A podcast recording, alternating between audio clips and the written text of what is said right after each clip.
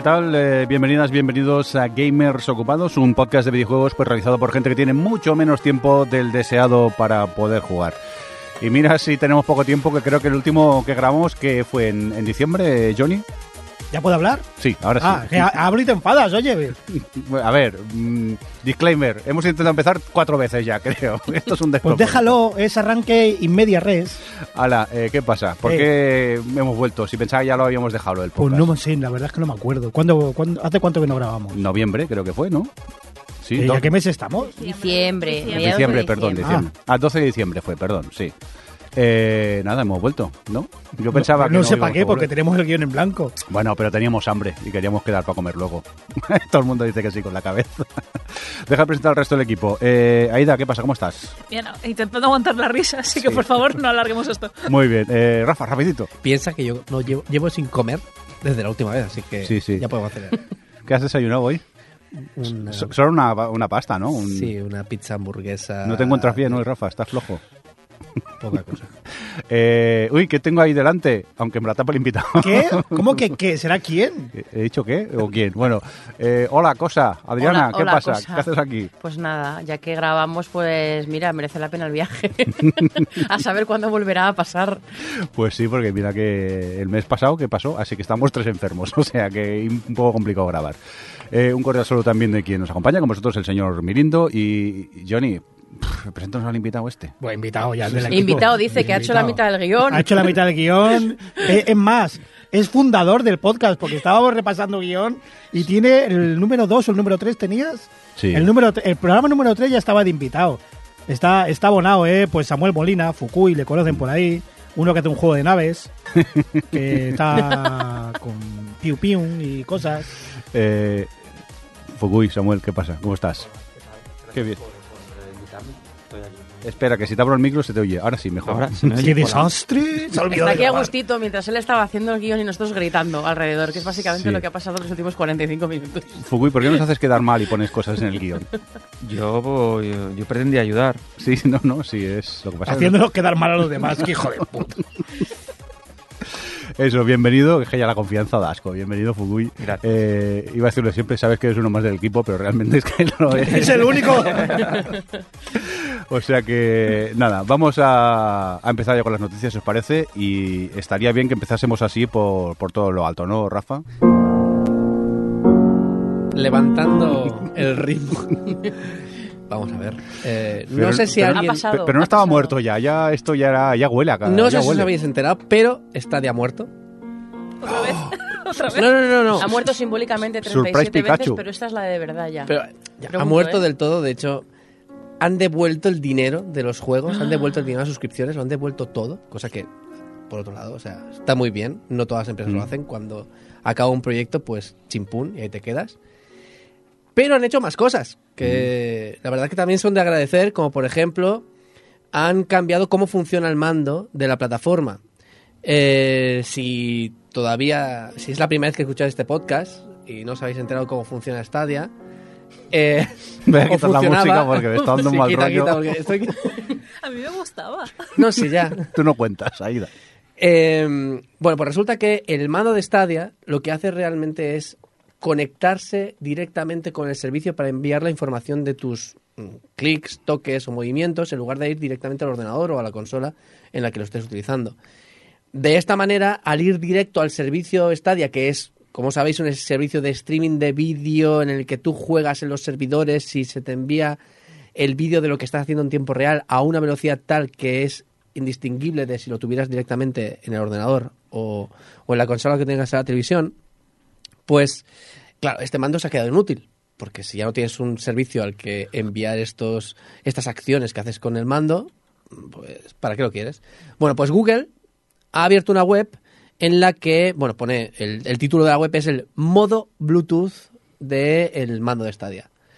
Y en esta web podemos encontrar, aparte de información sobre cómo se realiza la actualización del, software del mando, la propia descarga del, del- del software, del firmware, que si no sabe lo que es un firmware, un firmware es el software que lleva incorporado determinados dispositivos, ¿vale? los dispositivos inteligentes, generalmente internamente tienen un pequeño software pues que les eh, indica cómo cómo son, su- son sus funcionalidades básicas. Pero ¿vale? entonces llamarle por software pequeñico, no firmware, hombre, que os gusta complicar las cosas. Pero bueno, es, es para darle caché a las cosas, no. Sí, o sea, shareware, firmware, esas cosas así que dices.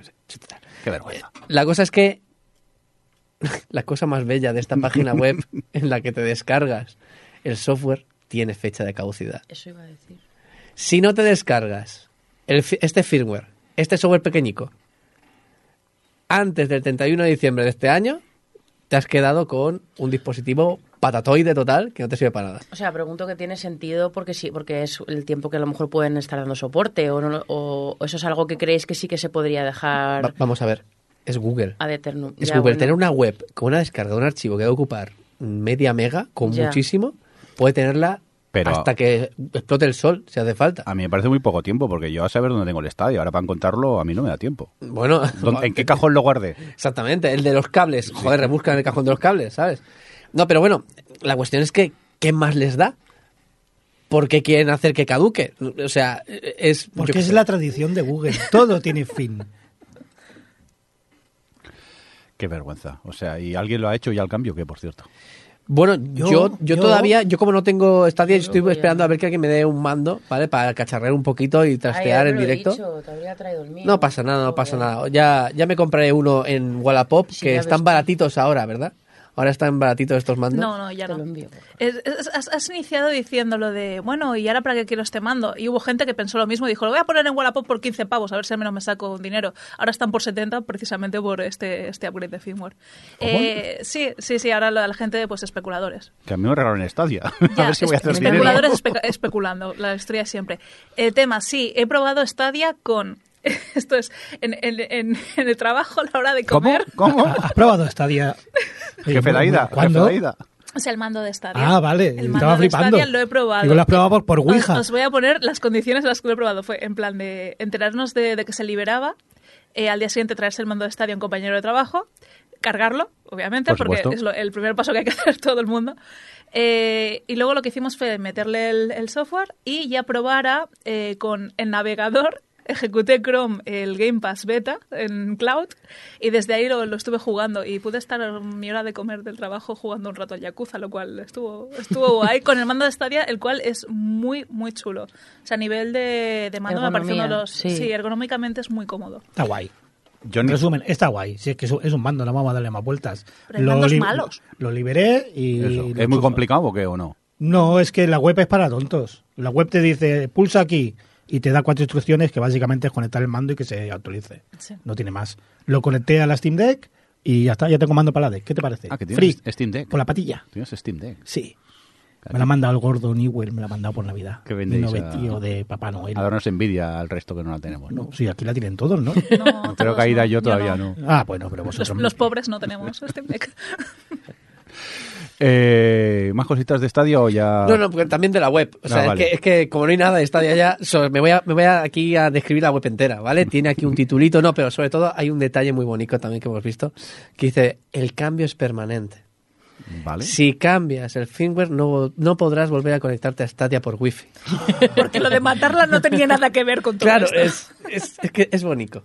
Es bonito. Es como que dan espect- Bueno, bueno, igualmente tampoco tiene mucho sentido, puesto que ellos han hecho el mando. Ellos, si en algún momento esta devolviera en forma de chapa o de lo que sea, pues podrían volver a dar un software que lo actualizara. Pero bueno, es como una pequeña amenaza que para que te lo pienses dos veces y a lo mejor alguien. Pero ¿para qué te lo vas a pensar dos veces? Yo qué sé. Tienes un sé, pisapapeles. Tú imagínate que dicen, eh, que volvemos. no A ver, sé, pero vale. como conspiranoico eso a mí me hace pensar. Digo, a ver si es que van a volver. Claro, es que es eso. O sea, te dan como una pista. Que no le Los- dé más Los vueltas. juegos que de pistas. A mí me han dado un mando gratis, a mí me sirve. Eh, entonces, ¿qué hago? ¿Tiro la sintonía esta ya o qué? Bueno, o la guardo por eh, próximos proyectos yo, de Google. Yo creo que Google va a Guárdala para bastante cuando, para cuando cierre la web. Sí, espera, que le cambie el nombre. Sintonía Google. Vale, ya está, ya la tenemos. Venga, vamos a continuar con más cositas que tenemos en el guion. Eh, uy, gamers ocupados. ¡Oh, TV! Adriana, ¿qué pasa?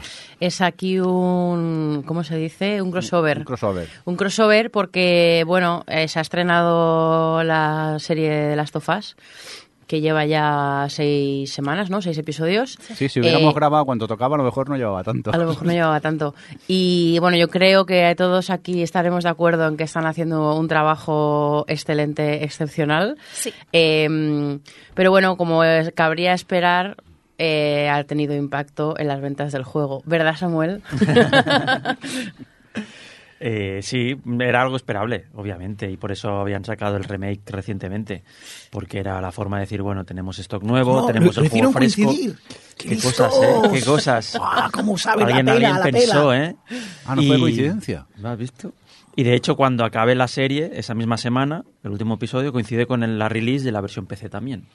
O sea Qué que será como, ¿quieren las más Us? todas, Pues venga, las más todas, Us. todas. Han aumentado casi un 300%, ¿no? Un 280 y Pero las a mí que me digan porcentajes no me gusta. Que me digan números. Porque si vendían 10 ya, ya nos meto un 300%. No creo que hayan vendido 10 solo, Johnny.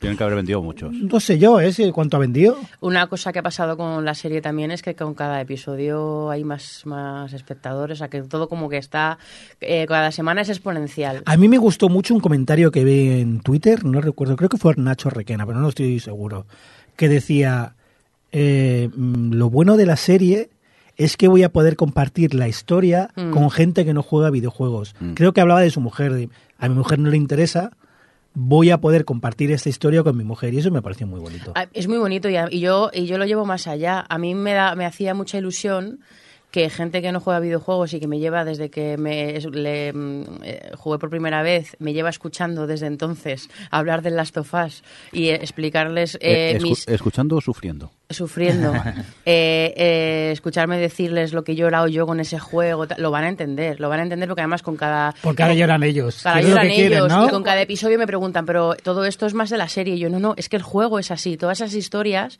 eh, las cuentan en el juego, todas esas, y además que están Uy, la haciendo- cantidad de gente que juega al juego y no se enteró de nada. Bueno. Que Bill es gay que- y se han enterado. Ahora. yo, de verdad, o sea, yo no voy a entrar en las polémicas porque, porque pasó. No, no. No, no, no El- polémica, pero joder, que el- sale una niña con una revista de Dios en pelotas, con las páginas pegadas y no se dan cuenta y no se enteran. Entremos en polémicas. ¿Por qué Joel no tira una botella todavía en la serie? Ya. Me parece horrible eso. Yo creo que se lo estarán guardando para... Para la season final. Para, para la season final.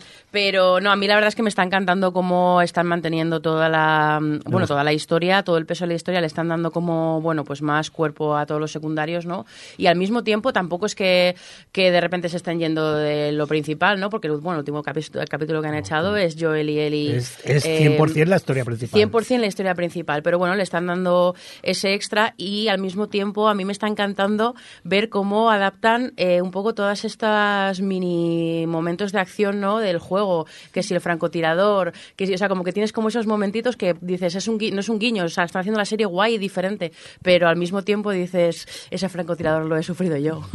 el momento este del Es que capítulo a mí me gusta mucho la única queja que he tenido siempre, no con de las sofás, con todos los juegos de Naughty Dog, creo que lo dije porque era muy exagerado con Uncharted 4, es que me sobran tiros.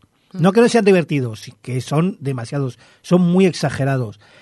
Y siempre he pensado que no es viable, pero por ejemplo, de las sofás, si en lugar de hacer las masacres que haces, tanto de humanos como de, de los infectados, que no haya 50 humanos, que haya tres muy complicados, y que el juego, si en lugar de durar 20 horas, dura 5, yo creo que sería redondo. Lo que pasa es que no vendería una mierda, evidentemente. Joder, pero a no mí sé, me pues yo creo que, o sea, dentro de que obviamente la disonancia está, va a estar siempre, eh, y yo creo que en el Last of Us estaba más disimulada porque mm, tienes como la excusa de la supervivencia y la excusa de que él tiene como el, el último, el, el- el papel último de proteger a él y como que está más o menos... Es la Hay disonancia mucho- esa hay mucho sal- genocidio. salvada. Hay- bueno, es- es roza el pero por lo menos está, está en el discurso del juego. eh, y es una cosa que ha cogido muy bien la serie. De que te está contando que Joel. Bueno, pues Joel está rotísimo. Y uno de los motivos por los que está rotísimo es porque ha hecho cosas muy chungas y se ha Sí, pero a a que, no, gente. a que no echas de, y- men- de menos los enfrentamientos. no, no, no, yo entiendo, o sea, yo entiendo lo que dices, porque claro, visto en la serie, es verdad que, que al final, pues bueno, los encuentros más de acción, de tiros y eso, pues están más, eh, es- eh, bueno, esporádicos eh, y es en cierto modo más realista, pero es que claro, en una serie no te puedes comer. o sea, no Claro, sé. claro. Pero creo que en los dos, en los dos medios han encontrado la forma de que tenga sentido para lo que necesita el medio. En, en la serie necesitas eh, mucha más emoción y densidad argumental y todo eso, y en el juego necesitas acción. Que a la gente juegue y eso. No. Que para eso coge un mando. Es que eh, de eso me quejo. No necesitas acción.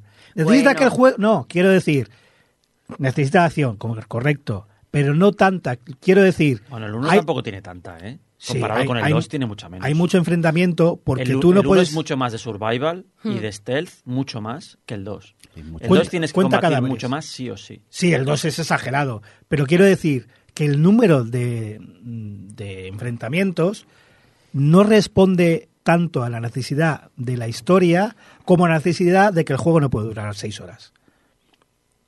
Eh, a eso me refiero. Coño, eh, esta semana ha salido, se ha hecho viral un, un comentario en Steam que ya no se quejaban del precio del juego por hora, se quejaban por Ah, el sí. tamaño, que Ah, dices, Será un troll. tócatelos. De manual. Que era muy caro porque eran solo 4 gigas de Pero juego. también te digo así. que el problema de, las, de la duración no es solo de cara al producto y el público, es también de cara al desarrollador. Es decir, si tú eh, inviertes eh, un año a hacer un nivel, si ese nivel los jugadores se lo pasan en cinco minutos, el coste de ese nivel por el tiempo de, de juego pues no te se la cuenta. Por eso vas poniendo enemigos, por eso vas poniendo trampas, por eso Sí, haces pero que la gente pasa- pase más rato en un, Tienes en el un problema sitio de la- para que vea los detalles, pero para tienes que el problema de la del- disonancia. Pero Last of Us está muy bien. Está muy está bien muy bien. equilibrado. Sí, sí, pero puede estar mejor, y la comparto- serie me lo demuestra. Comparto del Uncharted, porque además el Uncharted se El supone Uncharted que es es un exagerado. tío cachondillo, tal y no sé qué, que se está cargando un montón de gente, tronco. Eh, gente y, y artefactos, no es arqueólogo si se lo carga todo. Si no lleva un museo nada ese hombre en la vida. En fin, bueno, pues no sé, por el Fondo Norte nos está gustando. Bueno, yo todavía no he visto nada de serie. No tengo. HBO, Ni- ni no sé de piratear, ¿sabes? Ni Las tampoco cosas se ha pasado el juego. No se ha pasado. Yo no me pasé el juego, ¿por qué? Porque lo vi jugar a PewDiePie en su momento. PewDiePie. Wow. PewDiePie cuando era no, cuando no era all writer eh, No, lo era, pero tú no lo sabías. Sí, pero como mínimo, como mínimo, ¿sabes? Jugaba. Ahora, ¿qué hace? Pues grita, ¿sabes? O sea, ya está. Ve un Pues- patrón en todo- todos los streamers, ¿no? Sí, sí, sí, tú espérate. Eh, ¿Tú cuándo está- empezarás tú a gritar? Me iba a preguntar.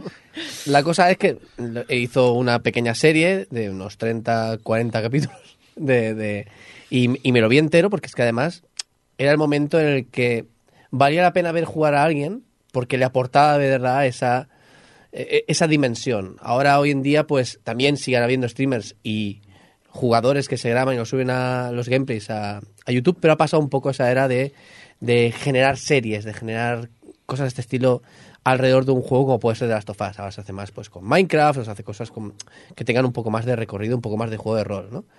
Y, y me lo vi entero como si fuera la serie. Y me acuerdo haberlo disfrutado muchísimo y decir, juegazo, me lo compré, jugué un rato, pero como siempre no tengo mucho tiempo para jugar y sin embargo para un capítulo de media hora de alguien jugando cada día, pues sí que mientras desayunas o lo que sea lo vas viendo.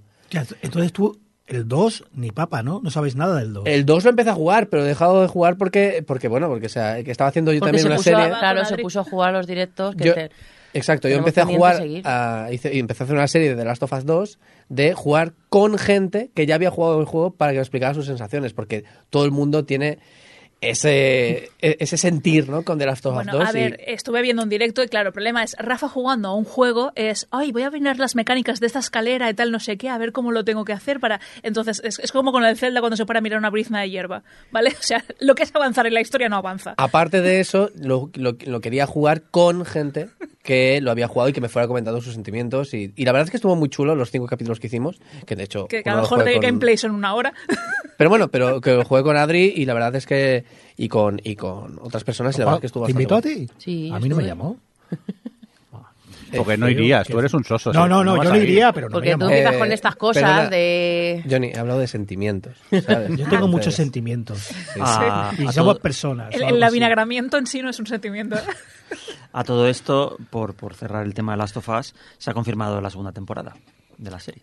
Hombre, claro. Que ya veréis. Bueno, de si- hecho- es el segundo juego, ya está diciendo todo. No, no, yo espero que sea la primera parte del segundo juego. De hecho, han Y, dicho... y- y luego, ¡pam! Cuando vaya a ver la, la tercera. Bueno, ellos han dicho que- que en una ¡Manifestaciones! Ellos han dicho que en una temporada entera no van a poder meter el juego 2 porque es muy largo. Claro, es lo que han dicho. Va a ser tres temporadas y el 2 lo van a meter en dos temporadas. Así que todo apunta. Yo tenía mucha curiosidad de ver dónde iban a cortar la primera. Os digo una Tengo cosa. dos teorías. O que Eso se acabe dónde acaba. Está, está confirmado. ¿Se sabe dónde acaba? No lo Todavía quiero saber. en no una entrevista- Para comer, para comer. Luego lo hablamos ahora. Un seg- un segundito, ¿cuántos capítulos son? ¿Ya acabado? Nueve. ¿Son nueve? Quedan tres. Sí. Oye, ¿no os da mucho placer los amigos que no han jugado y os mandan Espera, mensajitos preguntando qué va a pasar y tú Eso respondes? que- es- eso quería decir. Espero que pase algo tan bonito, porque pasó una cosa muy bonita cuando HBO también hizo Juego de Tronos. Que todos los que habían leído los libros Ah, claro. se callaron como putas. Sí, Sí, sí. sí. Y fue muy bonito porque eh, esto no, eh, en serio no pasa. Lo normal es que, molaba. haya Sí, sí, listos. Claro, molaba verlo eh, mirando la cara de la persona La boda en roja. los momentos de la boda La- roja o cuando se ca- bueno, cuando en la Pues primera espero, temporada ya sabéis espero muere. que con esta pase lo mismo y que todo el mundo cuando empiece la segunda temporada se callen y que en la tercera se líe, pero vamos, la tercera guerra Sí, mundial. Porque es verdad que, que el arranque del 1, o sea, de la serie, eh, la gente, eh, jo, qué triste, tal y cual, pero no es lo mismo que en, la- que en el juego. Porque, bueno, no sé si os pasó a vosotros, pero yo en el juego cuando lo jugué por primera vez, yo había visto en la portada a un señor y una chavala y me puse a jugar y ni procesé que esa niña no se parecía en nada a la de la portada, ni lo procesé. ¡Spoiler! Cuando pasa lo que pasa a la media hora del juego. Voy a eh, poner un pip Bueno, es el arranque, tampoco es un spoiler. El juego tiene eh, 10 años. Pero, pero menudo trauma. Y dije, ¿pero y este juego qué hace? Eh, y con la serie no es lo mismo porque la chavala no se parece en nada. a la No, y no es que no se parezca, es que en el juego la estás llevando tú en brazos. Claro, claro, bueno. llevando, pero está bien cuidado. adaptado eso, fíjate. Sí, está- todo- y, y allí Pe- eh, todo Pedro Pascal día- lo hace. Sí. eh, No, y todo, que, que toda el- antes de que empiece ya el apocalipsis, eh, hayas pasado todo el capítulo con ella, yo lo estaba viendo y digo, "Qué hijos de puta. ¿Qué estáis Pero sí, Veo pero- lo que estáis haciendo. Y lo están haciendo en, varias, en muchas, En muchas, muchas cosas. en cada capítulo eso. En cada capítulo, sí, sí, sí. Pero el placer que da que te pregunten tus amigos y además, tú. bueno, es que no es que esto es spoiler, lo hablamos luego en la comida. Vale. Eh, ¿Ya? ¿Tenemos algo más de las tofas? De las tofas no, No pero sé, de pero series Adri de tiene- videojuegos sí. ¿Sí? ¿Por qué? ¿Se han hecho series de videojuegos? No me lo creo. Pues series y, bueno, y pelis, estamos la- eh, como una edad dorada, ¿no? De repente, Un porque boom increíble. un boom total y además de, y fíjate que ya había muchas que se habían, la mayoría, que se habían empezado o anunciado antes de que Last of Us se haya estrenado y haya sido el éxito que está siendo. O sea, ya después de esto va a ser eh, inversión. Uh, si podemos sacarle dinero a los frikis.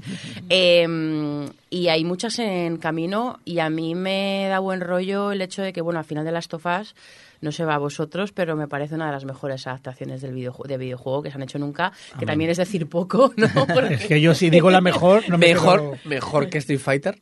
Ay, bueno, serio? vamos, eh, Ay. eh, cuidado con lo que Estamos- decimos. a ver, ¿eh? Bueno, Cuidado. Que, bueno, un día hablaremos de ello.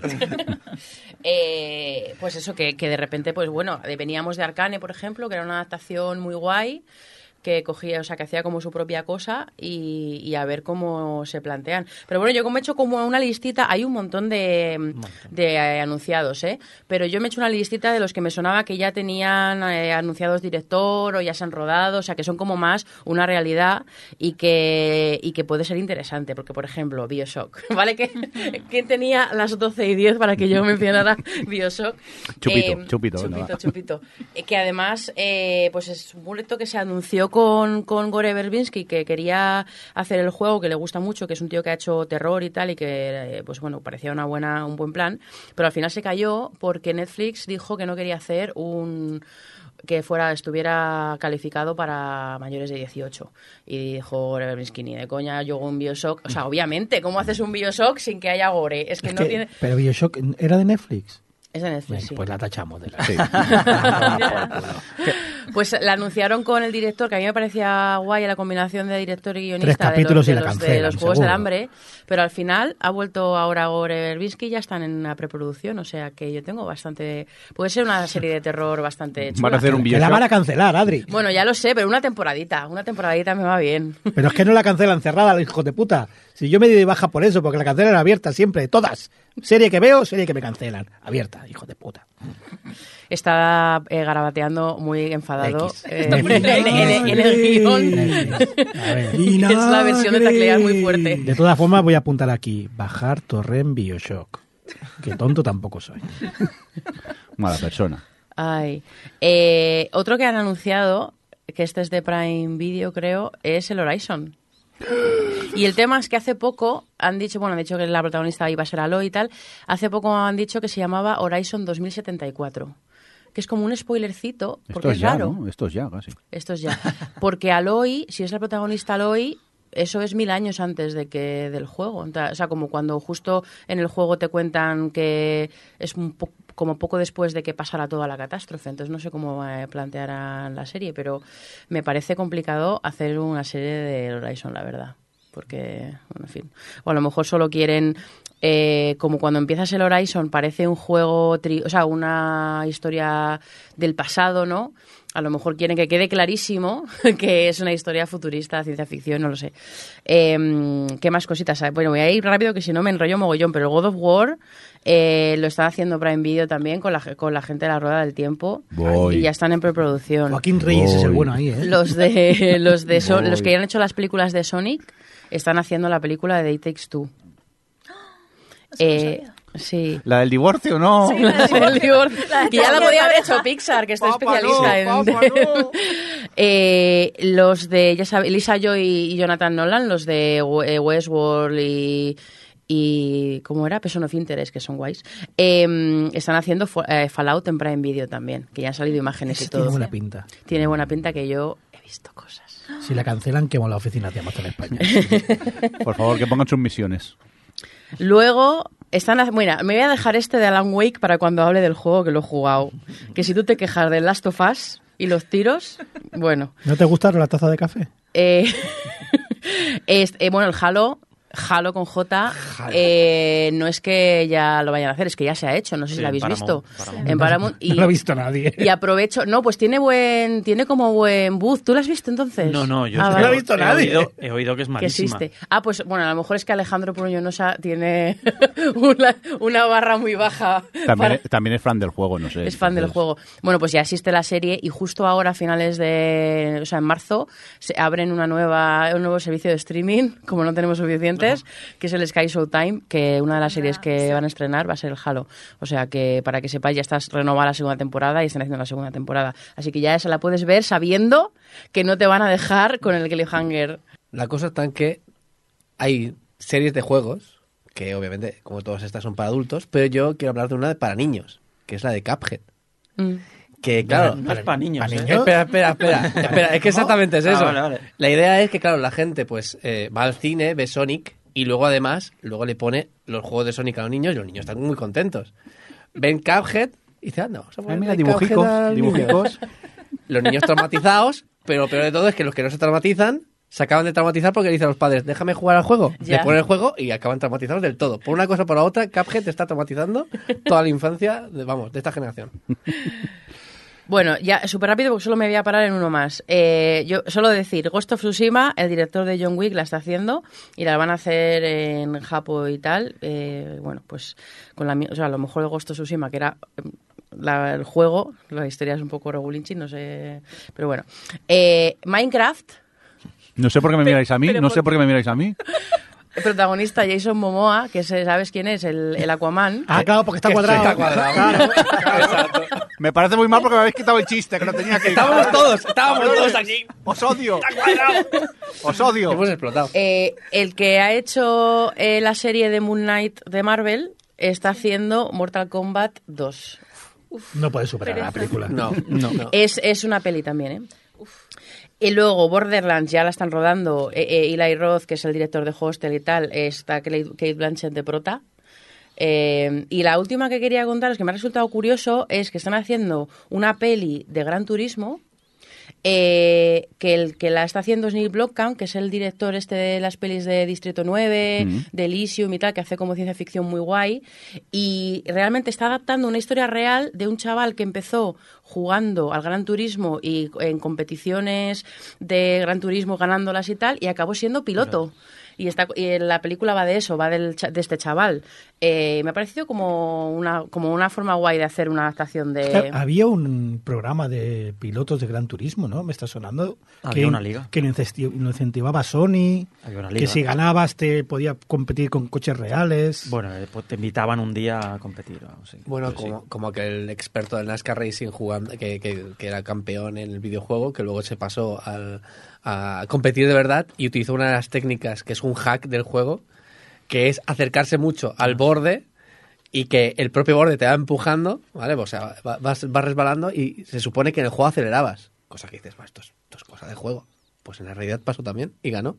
Empezó a acelerar y como no había nadie que se pegara, estaba solo y, y ganó la, la carrera. ¿Y por qué no lo hacen todos? Porque es el primero que se le ha ocurrido. Porque es será, que- peli- será peligroso. Que le pongan quizá. rue- ruedines por los lados al coche. Sí. Yo lo que quiero comentar eh, de todas las series y películas es que En mi opinión, la clave de Last of Us está en que han contado con los creadores del videojuego. Hmm. Y muchas de estas mm, han vendido los derechos y es hacer lo que Sí. queráis. Algunas Y no, ¿eh? Algunas, sí que está la gente, por ejemplo, God of War, los que, lo- yo creo que, o sea, los que, la, lo común es que los juegos que son, se parecen más a las tofas, que tienen más... Son de Sony y entonces son- han aprendido. Sí, Sí, tienen peso, la historia tiene como más peso, porque bueno, Gran Turismo es otro rollo, ¿no? Pero los que tienen como más peso la historia suelen tenerles de productores ejecutivos, por lo menos. Pero, Pero- para mí esa es la clave de todo lo que hemos visto hasta ahora, ¿no? De todos los años de mm, infames películas y, y- y contenido audiovisual que hemos visto de adaptaciones de videojuegos. Y, y el punto de inflexión en, en Last of Us para mí es ese. Que cuando tienes al showrunner y al creador y se sientan y le dicen, mira, yo hice esto por esto, esto, esto, y mi intención era esta. Y el mundo pasaba también esto, pero tú no lo veías, solo veías poco. Entonces el otro de ahí puede empezar a tirar del hilo. Pero aparte es, que, el, el otro guionista es súper fan del juego. Sí, también. Es también. que esa es otra cosa, es que hasta ahora las películas hacían gente que no había jugado en la vida, ni, ni, ni, Claro. ni que se ve de Bueno, qué va el juego, y, ni y que nada. hasta ahora, algunos juegos. A ver, el guion de un videojuego es el guion de un videojuego. Tampoco vamos a. De las sofás, está bien, sí. El guion, a ver, es una cosa normalita, es pero verdad. está muy bien contado. No cuenta nada nuevo. Pero hay que otro. Mortal Kombat, ¿cómo haces una película serie de Mortal Kombat? cierto. No la haces, vende la No, pues por eso me ha gustado el girito del Gran Turismo, porque de repente, pues, tienes otro, otra, otro rollo, ¿no? Yo, la que tengo más hype de todo, que no sé si las llega a mencionar, es, la, Es que peli- ya- la película de Super Mario. Claro, la tenía apuntada la primera, ¿eh? La pero me ha dicho, es una película. Y he dicho, Pero, bueno, bueno, perdón, ¿eh? Pero perdona, pero tiene una pinta Pero sí, sí, increíble. tiene- hay tiene un buena pinta, tiene buena a pinta. a ver, juegos ahí. a Tiene ver, buena la pinta. hace lo de los Minions, claro que tiene buena pinta. Eh, de lo que decía Samuel, eh, no sé si lo sabéis, os lo recomiendo un montón. eh, hay un podcast oficial de, de Last of Us. Sí, correcto. eh, que cada episodio después lo sueltan y son Craig eh, Mazin, el showrunner de la serie, y Neil mm, Druckmann. Druckmann, eh, hablando. Y es muy guay, porque es lo que dices tú, se nota mucho que, lo han hablado un Y lo montón. presenta Joel. y lo presenta Joel. Eh, yo, el del el del juego. videojuego. el de- claro, claro, lo presentaba. Eh, y, y está guay porque hay muchas veces, por ejemplo, eh, sin spoilear ni nada, ¿no? Eh, pero el, el personaje del hermano pequeño. Pero que- ¿por qué, sin spo- ¿por qué no spoileríamos un juego de hace 10 años? No, ¿Por qué no? la La serie, serie. la Viendo la serie ahora. la serie. Pues la misma. No. El, el, el personaje del chaval pequeño, pues es en la serie es sordo, bueno, sordo mudo.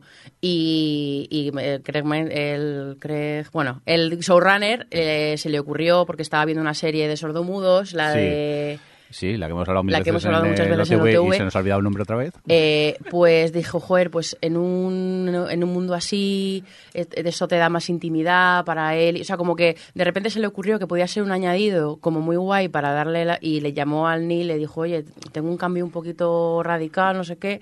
Y, y, y Neil lo que, te- lo que dice en el, en el podcast es que le dijo, hijo de puta, ojalá me hubiera, se me hubiera ocurrido a mí. O sea, que, que, que lo que te transmiten todo el rato es que el, los el showrunner y los guionistas de la serie tienen como muchas ideas y tal, pero en, todo momento está ahí. De hecho, no sé si os da esa sensación, pero en el Las Tofas 2, que hay tanta. mm, O sea, como que el, el discurso este de las consecuencias de la violencia y de la venganza y de todo esto que está tan bien contado está mucho más presente en la serie de lo que ahora mismo de lo Sí. que está presente en el juego porque es algo que ya se ha co- o sea que ellos mismos el propio Neil y la gente con la que hizo el juego eh, pues desarrollaron con el tiempo no y de repente pues ya está metido en la esencia de, de la, de la serie ¿Puede ser Disclose la serie? Disclose, Vale. eso. Pues contaron con la, cha- con la chica, con ella, Sí, sí, que sí. es la prota y la, la creadora, para hacer, para, bueno, revisar el guion del personaje del chaval. Sí, sí, sí, yo te recomendé que- el podcast, ahora te estás llevando todo el mérito. me lo recomendaste tú. Que lo dije yo en el canal del OTV, hombre, aquí qué pasa. Pues eso, pues ya está, podemos, perdón. Venga, Disculpa el invitado. vamos a por la bajona. Aida. Joder. ¡Hola! ¡Qué gratuito! ¡Hola, música de Google! Me encanta porque la música de la marcha fúnebre ya es oficialmente la, la música de Google. La Venga, música. bromas aparte, vamos a hablar de lo de Hogwarts Legacy. ¿Qué pasa? A ver, Bajona no es un poco contexto social. Ha habido, ha salido un juego en febrero Y la gente pues pedía no lo compréis, no lo juguéis, no lo streaméis, no hagáis nada con este juego, ignoradlo y pasad de largo. Entonces, pues yo venía aquí a poner un poco de, de contexto de por qué se ha pedido esto, eh, qué es lo que está pasando, qué pasa con el juego y, bueno, y qué he hecho yo también, ¿por qué no? Pues venga, cuéntanos. Vale, eh, para empezar, voy a dar por hecho que como yo soy una millennial, sé muy bien lo que es Harry Potter y quién es J.K. Rowling. Pero- Correcto. ¿Qué pero- conversación hemos tenido en el coche? Claro, me he dado cuenta de que a lo mejor eh, mis compañeros de podcast y potencialmente nuestro público no esté tan corriente de qué es esto. Entonces, como persona joven, a mis 33 años Yeye, joven, joven Yeye. como persona joven vengo aquí a enseñaros las cosas de... de- de- No, pues es que mi madre es más Potterhead que yo, o sea, no, no, no, no me sirve, es que a mí me pilló Que os, mayor. que y ya a os mi dije madre... que, que me pilló una mala época, que no me apetecía leerlos y al final no entré en ello. Eh, Es cierto que los tres primeros libros eran muy infantiles. Claro, yo el primero lo leí eh, cuando salió, yo tenía 11 años y claro, es como, vale, tengo la misma edad que Harry, qué guay. Pero Uy, qué asco le han dado a Adri ahora mismo. Se ha soltado un arcade y todo. jovencísima, es jovencísima. soy jovencísima. Tengo uno en el curro de 23 años o 24 y me siento, vamos, una abuela. Pues el tema es, yo he crecido con estos libros literalmente pues porque los protagonistas eran chavales de mi edad. ¿Y qué pasa? A partir del tercer libro, sí, es que solo son infantiles el primero y el segundo. El tercero ya empieza a ser bastante oscuro, que por cierto es el mejor de todos. Y luego ya pues se vuelve un- una saga bastante más oscura y, bueno, más juvenil que infantil. Una saga que evoluciona con sus lectores, básicamente. Pues sí, que es una cosa que hace básicamente, bien. sí. Mm. De hecho, yo, yo de pequeña tenía miedo leyendo según qué partes del libro porque me daba susto, o sea, y tenía que en plan de parar, encender la luz, en plan, tengo susto. Pero te tapas con la manta y está todo arreglado. Sí, y no, y me abrazaba un peluche todo, vamos, súper coherente todo. Ahí no había mago que me matase. El tema es, ¿quién es esta tía y qué, qué es lo que hizo? ¿no? Pues, pues J.K. Rowling es una, una mujer eh, cis, ¿vale? Voy a empezar a usar estos términos para referirme a ella. Bas- bastante muy terfa, que esto pues luego si queréis también defino lo que es el término terf, de, bueno, lo puedo decir ya, ¿no? Sí, ya, cuéntanos. Es la de, de, de las sofás, ¿no? No, eh, el TERF son esas personas que son como radicalmente feministas, pero eh, transexcluyentes. Es decir, eh, que abogan por los derechos de la mujer siempre y cuando haya nacido con vagina. Mucho texto, ¿no? Bueno, yo te lo explico por si no lo sabes. Es Vale, que vale. eh, sería tan fácil como decirte, búscalo en Twitter, pero Johnny. hay gente que sé que no tiene Twitter. Calla y toma notas. Búscalo en Google. Chat no, en GPT. Twitter. En Twitter. Chat GPT, Eh, chat Chat GPT. GPT. ¿Qué es, qué es TERF? Vale, pues esta señora escribió unos libros sobre un Voy niño a mago. El que el, quiere ¿Qué Harry Potter o... ¿Qué es TERF? Primero va a buscar qué es ChatGPT. Claro. Le voy a preguntar al chat GPT qué le parece la gran web. Eso, esta buena señora escribió unos Esta señora libros. escribió unos libros sobre un niño mago y sus colegas que hacen movidas. Aquí y pone que, mundo sa- mágico. que sale con Jaime Altozano. ¿Quién? TERF. ¡No! Madre mía, Johnny. Escúchame, que estoy explicando para la gente como tú, que no han leído libros de magos. Oye, dejarle la PCS de colores que vaya haciendo dibujo Johnny, que se entretenga. Vale. Venga, cuéntanos, Aida. Que hizo unos libros, que había unos niños magos, que lo petaron, que se hicieron un montón de películas, que se han hecho videojuegos. eh, hostia, el de, el de PlayStation 1 era los gráficos, esos daban un poco de, de mal rollo. eh. Em, Si, si se puede llamar gráficos. Porque es, es más Minecraft que Minecraft, lo- ¿sabes? ¿verdad? Es más Minecraft que Minecraft, me encanta. Pues ha hecho, pues eso, videojuegos, películas, eh, juegos de mesa, merchandising de todo tipo, eh, parques temáticos, eventos alrededor del mundo. Yo me acuerdo que había unos chavales que se juntaban para jugar a Quidditch, que es el, el fútbol este raro con Sí. escobas que hacen, en, en, en un parque cerca del Besós. O sea, me parece fascinante cómo Ay, no sabía que lo hacían aquí. Yo tenía una amiga que, que vivía en Nueva York y que estaba en un grupo que se quedaban los domingos en Central Park a jugar a Quidditch. Y yo decía. Joder, es "Un que quedar en momento". Central Park o quedar en el Besós, Un ¿sabes? Es momento, quiero una. Pero- ¿Dónde, se compra- ¿Dónde está la tienda de escobas Rafa, voladoras? Rafa, si vas a preguntar el tipo de amistades que tienen, cuidado que están, No, están no, aquí. no, no. Cuidado. Yo lo que iba a preguntar es si, si con la escoba nos hacían daño, porque volar es muy incómodo con la No, no escoba. ¿Lo llevan escoba, Yo sí no, islas no he entendido nunca la. La fisonomía de... Efectivamente. A lo mejor no es La el práctica. Quidditch lo que le gusta. Yo también os digo que entre eh, el Central Park y Kanzam, yo prefiero Kanzam. Más bonito. Bueno, retomo esto. Pues Es se han hecho muchas cosas y muchos eventos y se siguen haciendo cada año. Pues, por ejemplo, aquí se hace el, eh, el evento este de magia que se hace en el rectorado de la UB. Perdona. Cada año sí, hay gente que hace como cosas artesanales, como de magia y tal, y cada año hacen eventos. Bueno, es igual, hay muchas movidas para la gente friki, que es nada, que a nivel mundial, ¿vale? Que no solo aquí. Resumiendo, que Harry Potter le gustó al mundo así en general. Sí, pero le gustó al mundo a nivel. Claro, yo a día de hoy me planteo. Mi madre le sigue encantando la saga de Harry Potter. Cuando la bajona se pone las películas, eh, tiene el juego de trivial de Harry Potter, tiene tal, no sé qué. Y mi sobrino de 7 años también ha entrado en este mundo de en plan de guau, me gustan mucho las pelis, me gustan mucho los juegos.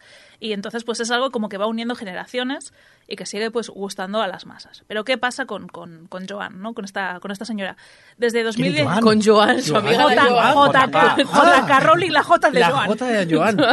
es de Joan. Joan. Son muchos datos de La terfa, la terfa, perdón. a partir Es de la catalán, terfa. se llama Joan. Vale, pues desde 2019 esta terfa, ¿vale? Se ha hecho públicamente conocida por ser terfa, que básicamente lo que ha hecho es eh, tuitear en varias ocasiones o hacer comentarios donde se ha mostrado ser una persona total, ah, o sea, abiertamente transfoba, ¿vale? Eh, pues para ella... eh, eh, al principio pues era un poco más sutil, era un poco más disimulada, la gente decía que es que se malinter- eh, malinterpretaban sus palabras y pues con los años ha sido tan evidente y tan descarada que ya no hay por dónde esconderse y es abiertamente una persona activista anti-trans. Eh, ella asegura ser feminista, pero eso, trans excluyente, y en cuanto a su forma de entender el feminismo, pues ella solo considera a las personas, o sea, las mujeres, aquellas personas que sean menstruantes. Es decir, si tú por un tema fisiológico no menstruas, aunque hayas nacido biológicamente mujer, pues no, no eres una mujer, porque no sé, esa es la definición que da ella. Y si eres un hombre trans que menstrua, pues tampoco, pues según ella, no eres. Según ella, en su parecer y en su opinión, mm, de persona totalmente ignorante. Entonces, pues nada, es una persona que no es capaz de empatizar con alguien que, que- no haya nacido, nacido siendo una persona cis y muestra pues ignorancia y esa falta de- de humanidad constante. Tiene mucho dinero, no hace falta. Ese es el tema. ¿Qué problema hay en que esta persona tenga esta forma de pensar? Pues que tiene mucho dinero. Y, y ese es el problema que tiene, que tiene mucho dinero. Uy, Y qué problema. puede hacer como Elon Musk. ¡Uy, qué mal lo pasa! ¿Verdad? No, pero puede hacer como Elon Musk, que se ha comprado Twitter para destruirlo, pues a, saber, a saber qué hace la, la JK. Bueno, sí, hace, hace se- cosas, hace cositas. El tema está, ella tiene fama, tiene dinero. Esto le da un altavoz enorme donde puede compartir estas ideas que van totalmente en contra de los derechos de, de las personas trans. Y el tema es que esto se va volviendo cada vez más delicado porque la transfobia ciertamente quita vidas. Eh, Este propio, bueno, este mismo mes de febrero, ¿no? Ha habido un caso de una chica de- trans de 16 años que sufrió una agresión brutal y falleció y ha sido precisamente en Reino Unido eh, pues el sitio de donde es también esta señora. Es decir, no estamos en plan de que tiene unas ideas que, bueno, es su forma de pensar. Estamos hablando de que detrás hay un montón de sucesos y hay un montón de odio que está llevando pues incluso a la muerte a personas. Así que, bueno, pues de entrada, tener un discurso de odio a este nivel no es algo mm, que esté justificado o que debamos apoyar. El tema está que esta chica, o esta señora, esta terfa, eh, lo que hace es compartir un montón de, tweets, de noticias, de prensa amarillista alrededor de la temática de que hay mujeres trans, que acceden a cárceles de mujeres. O sea, su discurso básicamente es que las mujeres trans pueden violar a otras mujeres aprovechándose de esa situación de, de poder. Es más, ella usando un seudónimo escribió un libro sobre precisamente un hombre que se travestía para cometer crímenes y, y escaparse. Entonces, pues bueno, es una mujer que simplemente va haciendo daño con, con toda esta fama, visibilidad y dinero que se le ha dado.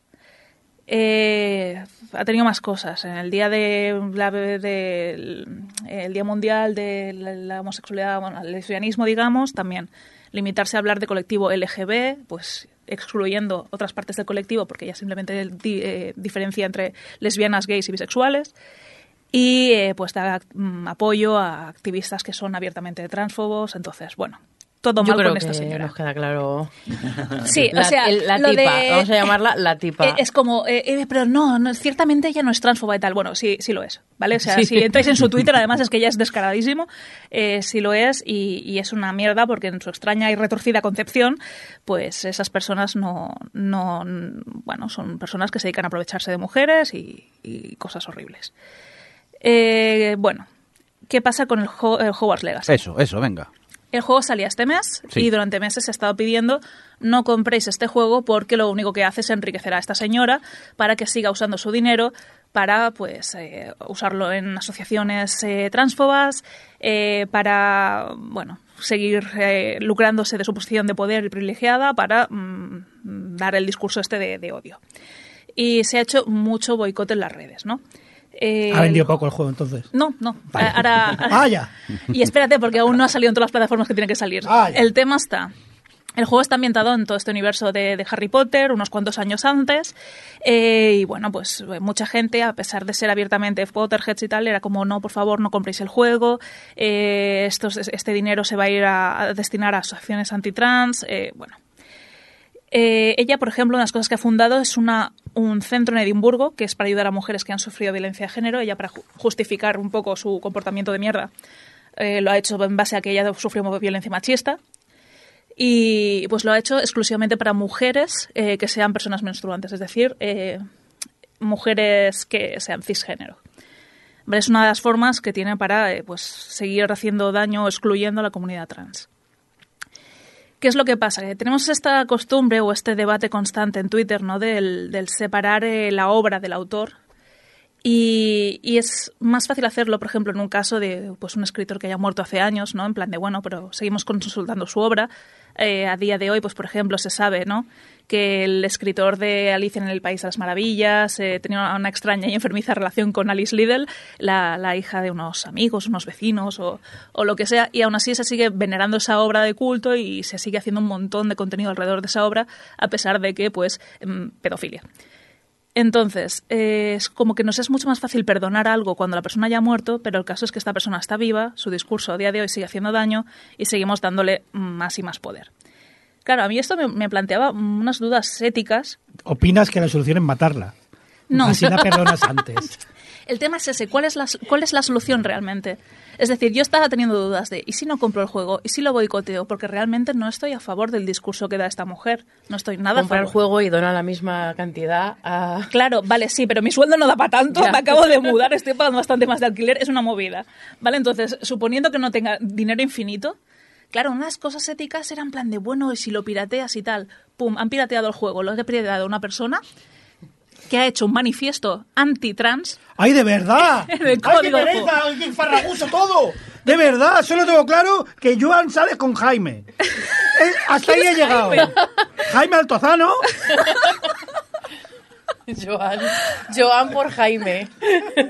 A ver, Johnny, yo te pongo el, el contexto. Esta persona es mala persona. Pues ya está, fin. La que mala. ha hackeado el juego JK es mala persona. Es mala. La hacker me da igual. Si no conozco cómo es se que llama la también es hacker. mala. No, Pero ¿por qué sale. estamos hablando de una hacker? Porque el juego que toda la gente decía, pues no me lo compro, me espero a que salga lo que, que lo hackee y entonces... Toda la gente son cuatro, se ha vendido un montón. Escúchame, de- pero no he llegado ahí aún, Johnny, no te adelantes. Uf, Uy, qué tío, muy farragoso todo, tú ¿eh? farragoso, escúchame. ¿Qué? Que la hacker que también, que tráfobo todo. Entonces, ¿qué- ¿cuál es la solución con esto? ¿Pero qué pasa si la hacker es transfoba? Me he perdido. Pues que, el- eh, pues que Es lo que se esperaban. irónico. Que es muy irónico Pero que la, la pero, la que hacker tiene- gana dinero cuando le piratea. No, No, no, pero, pero la opción que tiene la gente, que no quiere pagar por el juego, resulta que la ha pirateado con un manifiesto una persona el- Que lo- dice estar de acuerdo con lo dice- que piensa la loca esta. En el propio, en el propio crack venía un manifiesto que Sí. precisamente Pero si quieres te compra el juego y si no, no. Y Ojo, tú, ¿eh? tú, tú- tú- tú- Ojo, Claro, que, para que ti- en el para ti manifiesto eso está es- muy claro. eh, Que el manifiesto dice, mm, he hecho este crack, pero tiene razón ella. O sea, está haciendo algo para robarle a una persona que le está dando la razón. Pues vale, También es- pues no te lo compres. Escucha, tú lo ves muy Ya, claro. pero, Pero, eh, a nivel de Twitter, ¿qué pasa? Son unos juegos más esperados desde hace años. Se ha anunciado en E3, se ha llevado A nivel de Twitter.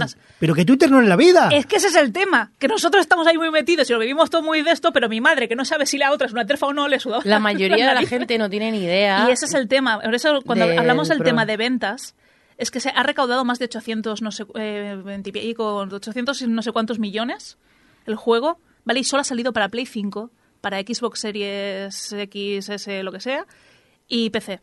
¿Vale? Aún no ha salido para el resto de plataformas y ha recaudado, pues han metido más de 12 millones de copias. Pues, pues está ¿Cuáles la, la Play quedan? 4, la Switch, ¿te acuerdas? Ah, bueno, vale. No, to- Además, no todo es la Next Gen. Las, las más antiguas, menos más la Switch. ¿El Stadia ha salido? Eh, no, no- no le ha dado tiempo.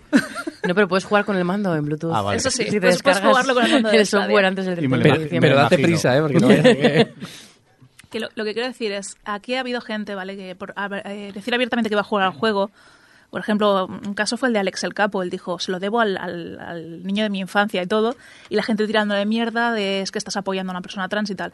En el momento que compras el juego no estás apoyando a una persona trans. Esa señora tiene dinero para ahogarnos a todos.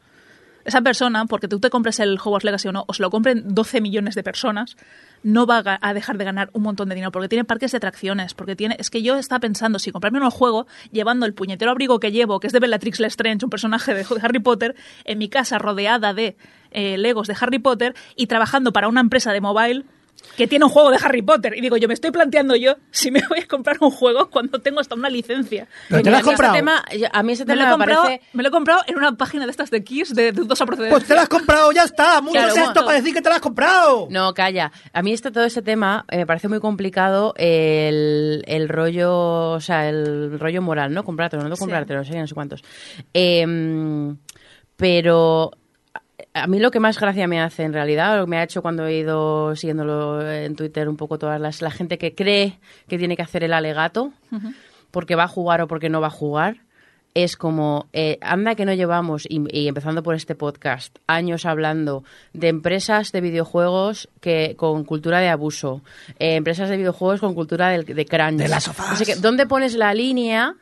Por ejemplo, ¿dónde pones la línea de creer, o sea, no sé, de de repente hacer estos alegatos Es que no o, de, o de que la gente exija a alguien que juega que, que se posicione moralmente? Es como, mm, o sea, que es un tema, eh, es un tema, como tú bien has dicho, súper importante, que, que lo que hace esta señora eh, provoca que haya gente que, que muera o que, y que sufra y el Estado en contra de los derechos de las personas. Pero es que eh, igual mucho, o sea, como que a mí eso es lo que más me... No, no, me- pero sí, toda, esta queja, todas estas, estas movidas han pasado en una plataforma de un señor que está como una puta cabra y despide a gente porque Eh, sí. por ejemplo. Entonces, es en el momento de en qué, en qué momento, y todo esto lo han tuteado con unos en el móviles. capitalismo no se puede ser buena persona. Claro. Punto. O sea, y todo esto ha Next. tuteado con unos móviles en los cuales ha habido involucrada explotación infantil, explotación de recursos en países tercermundistas. Entonces, es como, ¿dónde ponemos el límite? A ver, eh, Rafa, que estás moviendo la cabeza. ¿Qué la pasa? Bueno, porque al final también los medios que tenemos son los que se tienen No, que claro, utilizar que para luego tienes una responsabilidad individual. Pues, eso claro, eso lo claro. sé, eh, lo sé.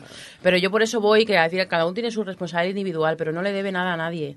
Eh, entonces, bueno, pues tienes tu responsabilidad individual y tu, y tu ideología y todo esto. Pero a mí todo este mundo de los alegatos es lo que más me, me, me chocaba, porque es como, bueno, pues alegato con, est- con qué hacemos alegatos y con qué no hacemos alegatos, ¿no?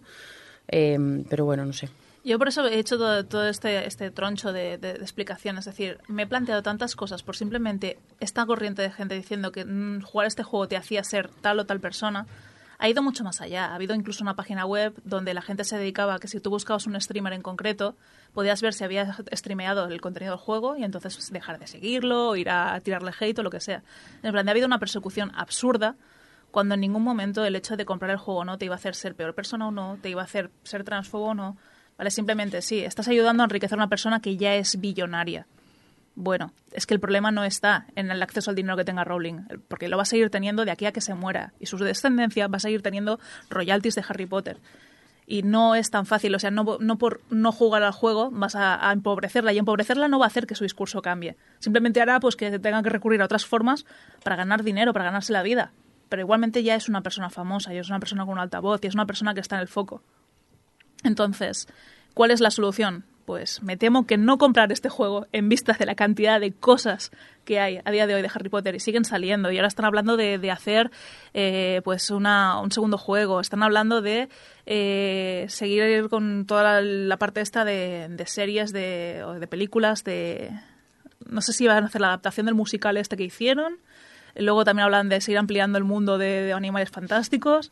Es como, sigue siendo una, una máquina de huevos de oro y eh, un- una gallina de huevos de oro. Y el tema está en que ni siquiera el mundo de Harry Potter es algo tan, tan, tan poco diverso. Eh, yo he jugado a Hogwarts Legacy y aparte de, encontrarte con personajes, bueno, con el editor de personaje, que esto es uno de los temas que los desarrolladores pusieron, que tú puedas poner voces masculinas en, en personajes de apariencia femenina, o que puedas, pues, mm, de una forma más sutil hacer, o una forma mucho más abierta, hacer personajes trans. El tema está en que también en el propio juego pues hay algún personaje que tiene eh, una voz más grave eh, en un cuerpo de, de personaje femenino o incluso te encuentras personajes casados con, con una mujer, o sea, mujeres casadas con una mujer o cosas así a lo largo de la historia y se trata con mucha naturalidad. Encuentras gente de distintas nacionalidades, encuentras gente pues con mucha diversidad. Entonces es un poco el- lo que siempre ha hecho, ha hecho el universo de Harry Potter, el ser un universo diver- diverso pero el hecho de, que esta señora sea abiertamente transfoba ha ido manchando Algo que realmente el contenido en sí, el juego no es transfobo. Por jugar al juego no vas a odiar a las personas trans. Y, quedar un poco esta reflexión de, bueno, ¿eres mala persona por jugarlo? No. ¿Es legítimo? ¿Es, totalmente respetable que decidas no comprarlo por esta creencia? Por supuesto. O sea, y me parece muy loable, me parece algo pues que tiene sentido para ti. Pero el tema está que, que lo que me parece más mal de todo esto, por un lado es que esta señora siga haciéndole caso a alguien, y por otro lado el tema de ir a perseguir a aquellos que sí lo jueguen, a aquellos que lo streameen. eh, Es que se ha hecho un bullying en algunas, algunas personas. Por eso. Que es que es lo que más... si precisamente el problema con la comunidad trans que sufren es el odio por el odio, lo que no se puede responder es con odio por odio de pues ahora vamos a odiar a esta gente que está jugando a este juego porque es que corresponde con este movimiento de odio. O sea, es odio por odio y no, no acabaremos bien. Vale, entonces, que me quede a mí claro. Eh, yo- ¿O no? ¿Joan está saliendo con Jaime o no? A mí me preocupa, me preocupa Jaime, Ter- lo estará Ter- pasando mal. Ter es una, una youtuber que, para quien no lo sepan, no es transfoba, así ha que hecho por la favor... banda sonora Jaime. Oye, ¿Qué? vamos a cambiar de tema. Vale. Pero, pero te voy a decir una cosa. Sí. Estoy muy de acuerdo en que no hay que odiar a la gente que juega a Harry Potter por Sí. jugar a Harry Potter. Hay que odiarlos porque les gusta Harry Potter. ¿Pero qué tiene de malo? Todo. Hay cosas chulas. Sí, sí, sí, sí, sí. sí. Ahí está el señor mayor Sí, hablando, sí, sí, sí, sí, sí. que no entiende a la juventud. Venga, vamos a seguir enfadados. Eh, Fukui, ¿Qué? ¿cómo que el Zelda sale a 70 pavos? ¿Qué es esto? Pues, Qué bajona, pues Samuel, por Nintendo, favor. Nintendo se, se suma a la moda de subir precios de juegos. Esta generación ya muchas empresas dijeron que, que los juegos serían... eh, Pero Adriana está mirando a ver cuánto le cuesta ella. Porque ha cogido el móvil en cuanto has empezado Es que a me acaba de recordar que no lo había reservado. Que no, que, Pues- que solo es en Estados Unidos. en Estados Unidos, En, aquí no en sé qué Europa precio va a sí, tener, sí, bueno. 60, yo lo tengo reservado ya. Pues, pues en Estados Unidos, pues eso se suma a, a la ristra de otros juegos AAA que han subido precio y que se han situado en 70, incluso a veces en 80. Ha habido mucho tema al Qué respecto qué poca de que... vergüenza. Es que es un juego de Switch. Bueno, pero... Que sí, que sí, pero que es de Switch. Ya, ya. Es que lo malo de Nintendo es que No la lo subida, rebaja, eh, ese, precio va a ser siempre, va a rebajarse muy problema. poco. Bueno, el. Zelda Breath of the Wild ahora cuesta a veces 54. Sí. Ojo, ¿eh? Uh, Wow. Después de cuántos años, cinco, ya. Eh, de- es- ¿Cuánto es? creo. 2017 o algo No, así. 5, será unos 5, porque ¿Sí? la consola ¿Cinco? tiene 6 o 7 años. 2000. Y 17 eso es porque así se fue. quitan el margen las tiendas para, para poderlo vender. Porque Sí. es que también es un juego antiguo que ya la gente No, en Yo es que fíjate que me voy, digital. me voy fijando, porque en el divorcio se lo quedó Roberto. Yo me quedé con la Switch y se quedó con. Eh, Eh, ¿Cómo? Sí, luego él se compró la Switch. En re- Esa- en- en esa partición fue remarque- ¿eh? Bueno, luego se quedó con otras cosas. Eh, eh, y me voy fijando y nunca lo veo por- eh, debajo de 54. Es una pasada. Sí, yo lo estoy buscando porque mi sobrino se ha comprado una Switch y se lo quiero regalar.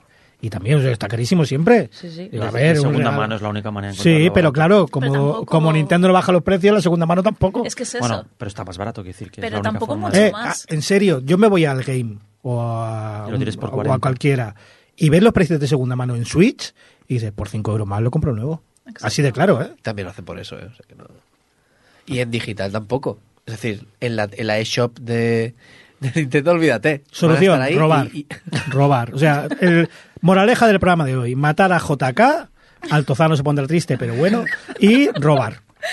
O piratear. O, o, o tener un- una biblioteca física compartida con amigos. Yo, eh, Dos mi, mi será pare- mi 35 pareja le deja de juegos, cartuchos a mi sobrino ahora. Y luego mi sobrino le va con las dudas del Yo Kirby. dejo juegos que luego no vuelven. No, sí, yo a mi sobrino voy a por él. Le parto las Eh, piernas si hace falta. Hay una edición de coleccionista de 200, o sea, de 130 pavos. ¿De qué hablas de tú? hecho, Es que está comprando Adri el Zelda. de hecho la, vez. la- la edición coleccionista, ha la gente, ya. la gente se ha quejado porque es que es muy triste. O sea, ¿Trae el eh, juego? Trae, trae el juego, Sí, el en principio juego. en cartucho, porque ya sabes que ahora viene edición física con código para. para Caja estándar con el juego. Pone. ¿Vale? Y Steelbook. un librito, un no sé qué, y ya está. Cuatro No- pines, un libro de ilustraciones como venía en el otro y un póster metálico. me- eh, metálico. Eso 130 euros. Qué bien. Poco me parece. Bueno. metálico. La inflación. Amazon no compres el Amazon, son toda una panda de hijos de puta. Ya, es que todo queda en casa. Venga, va- vamos a ir avanzando. ¿Alguna cosita más sobre los precios, Fukui? No, Que, que vergonzoso. Que... que eres- la vida está cara. Pero resumiendo, sí. que, que todos nos vamos a comprar el Zelda de salida, ¿no? Y está reservado desde hace un Cancela- año. canceladlo y lo compro yo, que tengo descuento. Muy bien. Cancelando, cancelando. Compra cancelando. 15, ¿eh? Adri, compra Pero tiene 15. que, tiene que llegar de salida o mi hija me mata, ¿eh? Sí, sí, claro. Lo reservamos. Oye, Johnny, ¿esto del guion es rano o, o Es no? que no sé de qué hablas. Lo que te toca a ti. Ah, ¿tengo algo en el guion? Sí. Hostia. Que- Lo de Microsoft. Y el Game Pass. Es mentira lo que dice Johnny, no os lo Sí. creáis. Eh, espérate, que no lo encuentro. ¿Dónde está? Después de lo de Fukui, sí sigues el Debajo guion de por 70 orden. pavos. Antes de que mientras que busca, tengo Ah, una ya lo he pregunta. encontrado, ya tengo lo he una encontrado. pregunta, y vosotros que estáis más al día un poco de estas cosas. A ver. Eh, claro, una de estas cosas, a mí yo tengo la ventaja de que como voy jugando juegos 2013, pues cuando llego a jugarlos son baratísimos.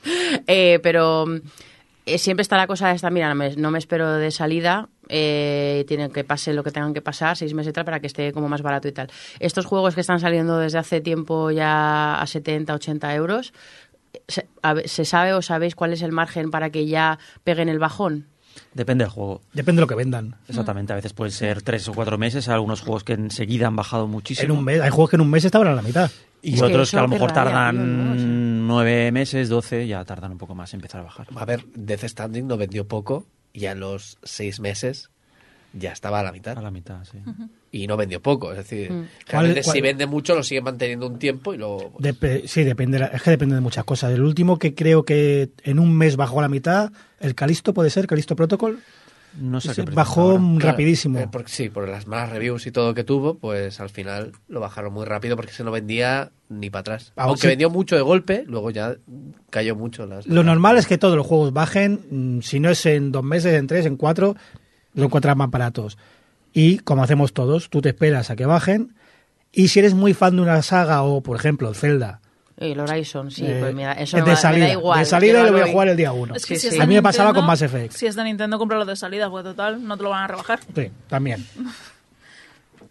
Seguimos con lo de eh, Microsoft, ¿o ¿no? sí, Porque- sí, venga, va, va, va, que ya ¿Ya la has encontrado? ¿La has encontrado? Lo he encontrado y me acuerdo más o menos de qué hablaba. Madre de mía. que como ahora Microsoft está de juicio, bueno, no, te- no son juicios, lo he dicho mal, perdón. Está negociando con las comisiones a ver si pueden comprar o no Activision. Uy, en China les dan luz verde como muy rápido. Es que ahora, ¿sabes lo que pasa? Que ahora Microsoft, ¿sabes el meme del perrito grande y perrito chico? Sí. Microsoft es perrito chico. Y ahora va a todas las comisiones diciendo, señores, es que Sony tiene todo el mercado, es que nosotros no somos nadie, es que perdemos dinero con cada consola. Eh, están... Y ahora lo último que han dicho en este sentido es, reconocemos que el Game Pass es malo. Que siempre estaban diciendo, el Game Pass mejora, el Game Pass, mm, vendemos más DLCs. Yo no sé si es malo. Tampoco Bueno. han dicho eso, ¿eh? Bueno, pero ya me entiendes. Yo no sé si es malo o bueno, pero ahora todos se están subiendo al carro de ¿veis cómo el Game Pass es malo? O sea, ellos han presentado un estudio donde hay diferentes números que obviamente demuestra la situación de la industria desde el punto de vista de Microsoft, mostrando sus intereses, y en esos informes había un, no me un análisis, había un análisis en el que se comentaba que cuando en su día Microsoft empezó a, a hacer una política más fuerte de Game Pass, de que uno de los miedos que tenían ellos era de que el Game Pass se comiera su propio mercado y entonces al final los propios juegos tuvieran menos valor eh, una vez fuera del mercado. Que luego se ha demostrado que muchos de esos juegos con el tiempo tienen picos de venta porque el boca oreja al final funciona. Entonces de momento no está salen- fagotizando a nada ni nadie, pero es una posibilidad, o sea, es una posibilidad que ellos han contemplado, es una posibilidad que ellos son conscientes y que obviamente pues lo que tiene en general el streaming, o sea, el- el- el- el- la suscripción, diría, ¿no? El, el tener tanto contenido por tan poco dinero. Bueno, es que ahí, ahí quiero ir. Yo no voy a decir si es bueno o mal para el videojuego porque no lo sé.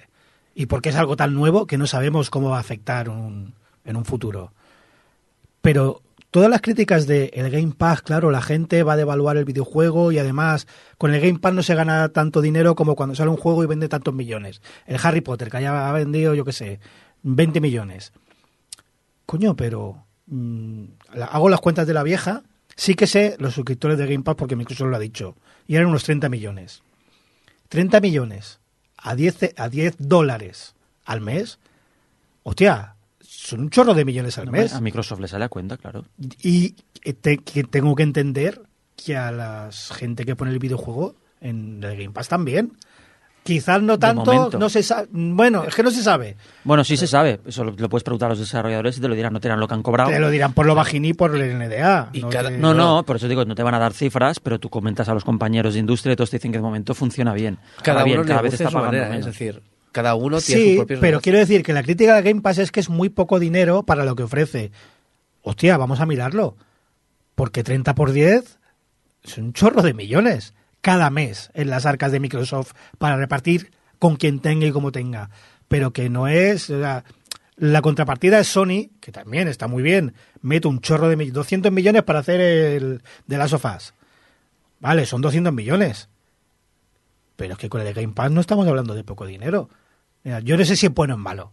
Sé que como consumidor a mí me viene de puta madre. Porque yo pago mis 12, creo que sí, 12 euros al mes y toda mi familia tiene juegos para dar y tomar. Que el Game Pass subirá de precio, vamos, eso está clarísimo. Eso ya te lo digo ya ahora. De momento, la estrategia de Microsoft es que la gente se acostumbre, que la gente se apunte, que ellos tengan una, eh, una cantidad de dinero fija cada mes, que eso obviamente les viene súper bien para sus resultados trimestrales, pero a medida que cada vez la gente les pida más dinero por estar en el Game Pass o que los costes vayan subiendo o que pues mm, haya Ya- ya otra veremos. marca que ponga otro tipo de Game Pass, entonces la gente diga, "Ah, pues yo no voy a tu Game Pass, voy al otro, porque me pagan más, mm, Microsoft va a subir el, el coste, o sea, el, el precio de cara al usuario. La estrategia de Microsoft también además es el de afianzar un público, es decir, eh, con la Una compra de Activision marca, Blizzard sí, sí. King, la- el principal interés estaba en King por el hecho de tener todo ese mercado de mobile a su disposición. Pero ya no hay mucho más público, ¿eh? Pero, claro, es el, el tema es hacerte con el público, el- el- con la mayor cantidad de público posible. Es decir, el tema está, ¿qué te ofrece Game Pass que no te ofrezca el de PlayStation Plus, Premium Extra, no sé qué? Bajar los juegos.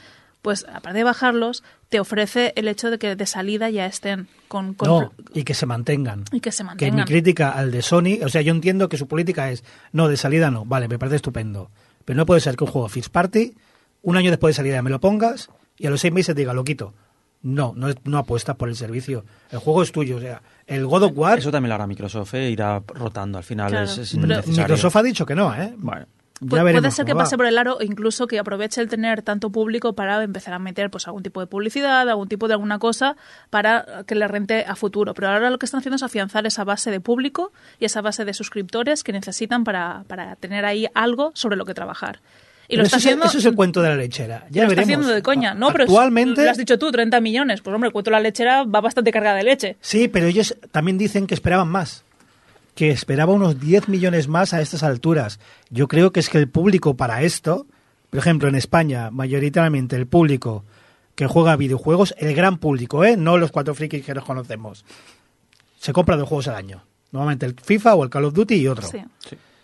Ese, a ese público el Game Pass no le interesa. Son 120 euros al año que fácilmente eh, se lo ahorran comprando dos juegos. El resto de los hardcore, los que podemos amortizar un Game Pass, yo creo que en esos 30, 40 millones toca techo la cosa, ¿eh? No veo mucho más público. No, porque ese público que tú dices que hasta ahora consumía poco, por eso hacen ofertas tan agresivas en las que el Game Pass cuesta un dólar solo. Sí. Porque es como, bueno, por un dólar lo voy a probar. Pero ese- ese cuento de se ha repente acabado, empiezo ¿eh? a descubrir juegos y de repente digo, ah, pues mira, yo solo he jugado dos juegos al año y ahora puedo jugar a cuatro o cinco y oye, me sale a cuenta. Ah, no sé qué Bueno, y eso decirte. lo han intentado, no Han sé. intentado, pero es que la gente que Que- juega dos juegos al año, juega dos juegos al año Ya, porque no tiene tiempo, no tiene más interés. eh. o porque juega con un grupo de personas o porque hay muchos condicionantes. Pero el público de Game Pass, además es un público que muchas veces tiene el Game Pass y aparte compra juegos, porque somos un público muy entusiasta. Esto, esto es así. Yo creo que ha tocado techo, pero no veo un mal negocio. Hostia, 30 millones. No, no, sí, ya te digo que para Microsoft el Game Pass está funcionando de puta madre. Ya, ¿ha visto? Para no haberme lo preparado. ¿Qué te parece? Sí, voy a decir que sí que te lo has preparado porque si no te pones muy pesado y no callas ni debajo del agua. Fukui, temas relacionados con Microsoft por lo visto, ¿no? Eh, sí, Microsoft ha estado eh, de tour, de tourné por, por Europa, eh, visitando básicamente Bruselas para convencer a, las diferentes administraciones de que acepten la compra de Activision King, Activision Blizzard o Activision Blizzard King.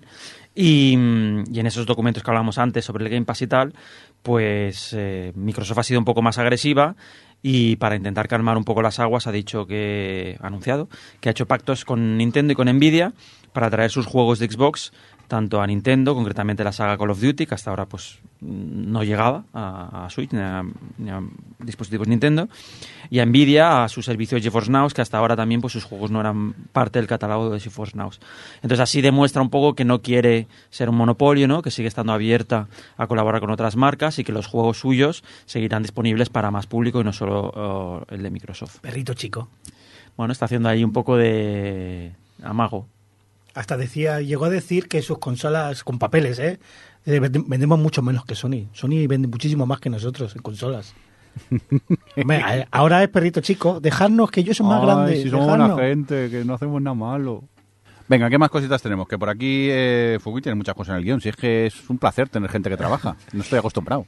Pues el E3, que este Sí. año vuelve, por no, fin. pero Sí. no había fallecido ya. Bueno, está un poco... A ver, vu- vuelve zombie, ¿eh? Sí, es lo que voy a decir. Está un poco en coma mm, porque, pues de momento, Nintendo ha dicho que no va, Sony dijo que no iba, Microsoft también ha confirmado que no, Ubisoft ha dicho que sí, pero entonces no sé en qué quedará Pero este Ubisoft, 3. a ver, espera, mira, pausa, pausa, me acabo de acordar de algo. Ubisoft. ¿Qué le pasa a Ubisoft? ¿Qué le pasa? ¿Os acordáis de Ubisoft cuando sacaba chorrocientos juegos? A Ubisoft y- le va mejor Ahora que ca- nunca. cancela- Sí, pero ¿qué saca? Ahora cancela 800. ¿Qué ha hecho? Pues está haciendo más dinero que nunca. No, no, si no hablo de dinero. ¿Cómo? Eh, ¿Vendiendo drogas? Porque El Valhalla es lo, lo más vendido de, De- de la pero- historia de Ubisoft. de- de qué año es el Valhalla? DLCs incluso. Y, Samuel, y ¿de el qué- Rainbow sigue creciendo. ¿Que no ¿De sé, qué año es el Bajala? De hace un par de años, ¿no? Y el juego, no compréis el juego de los barcos.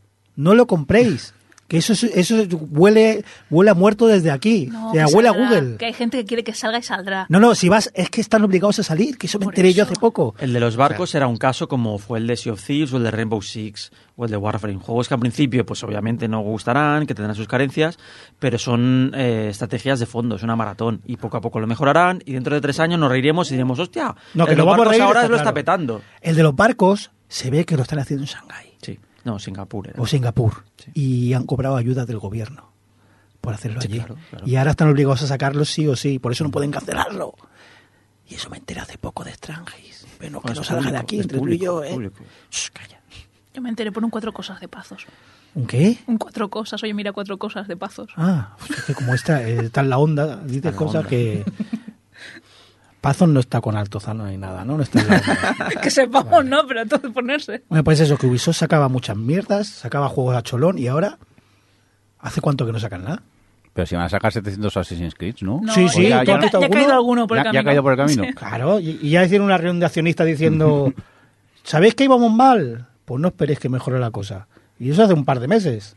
Oye, no me, jodáis, no, no me dejéis sin Assassin's Creed a mí ahora. si yo favor. tenía ganas del Tras, Assassin tras. nuevo, pero es que no sacan nada. Salió un DLC bastante tocho ahora en Navidad del. Pero- con una historia que En, serio, que alguien busque el Bajala de qué año es. Porque por lo menos tiene tres. Bueno, están a punto de sacar Beyond Evil, ¿no? El 2. ¿Cuál? Sí, el sí. Beyond Good and Evil, el 2. A punto, dices. Está a no. punto, sí.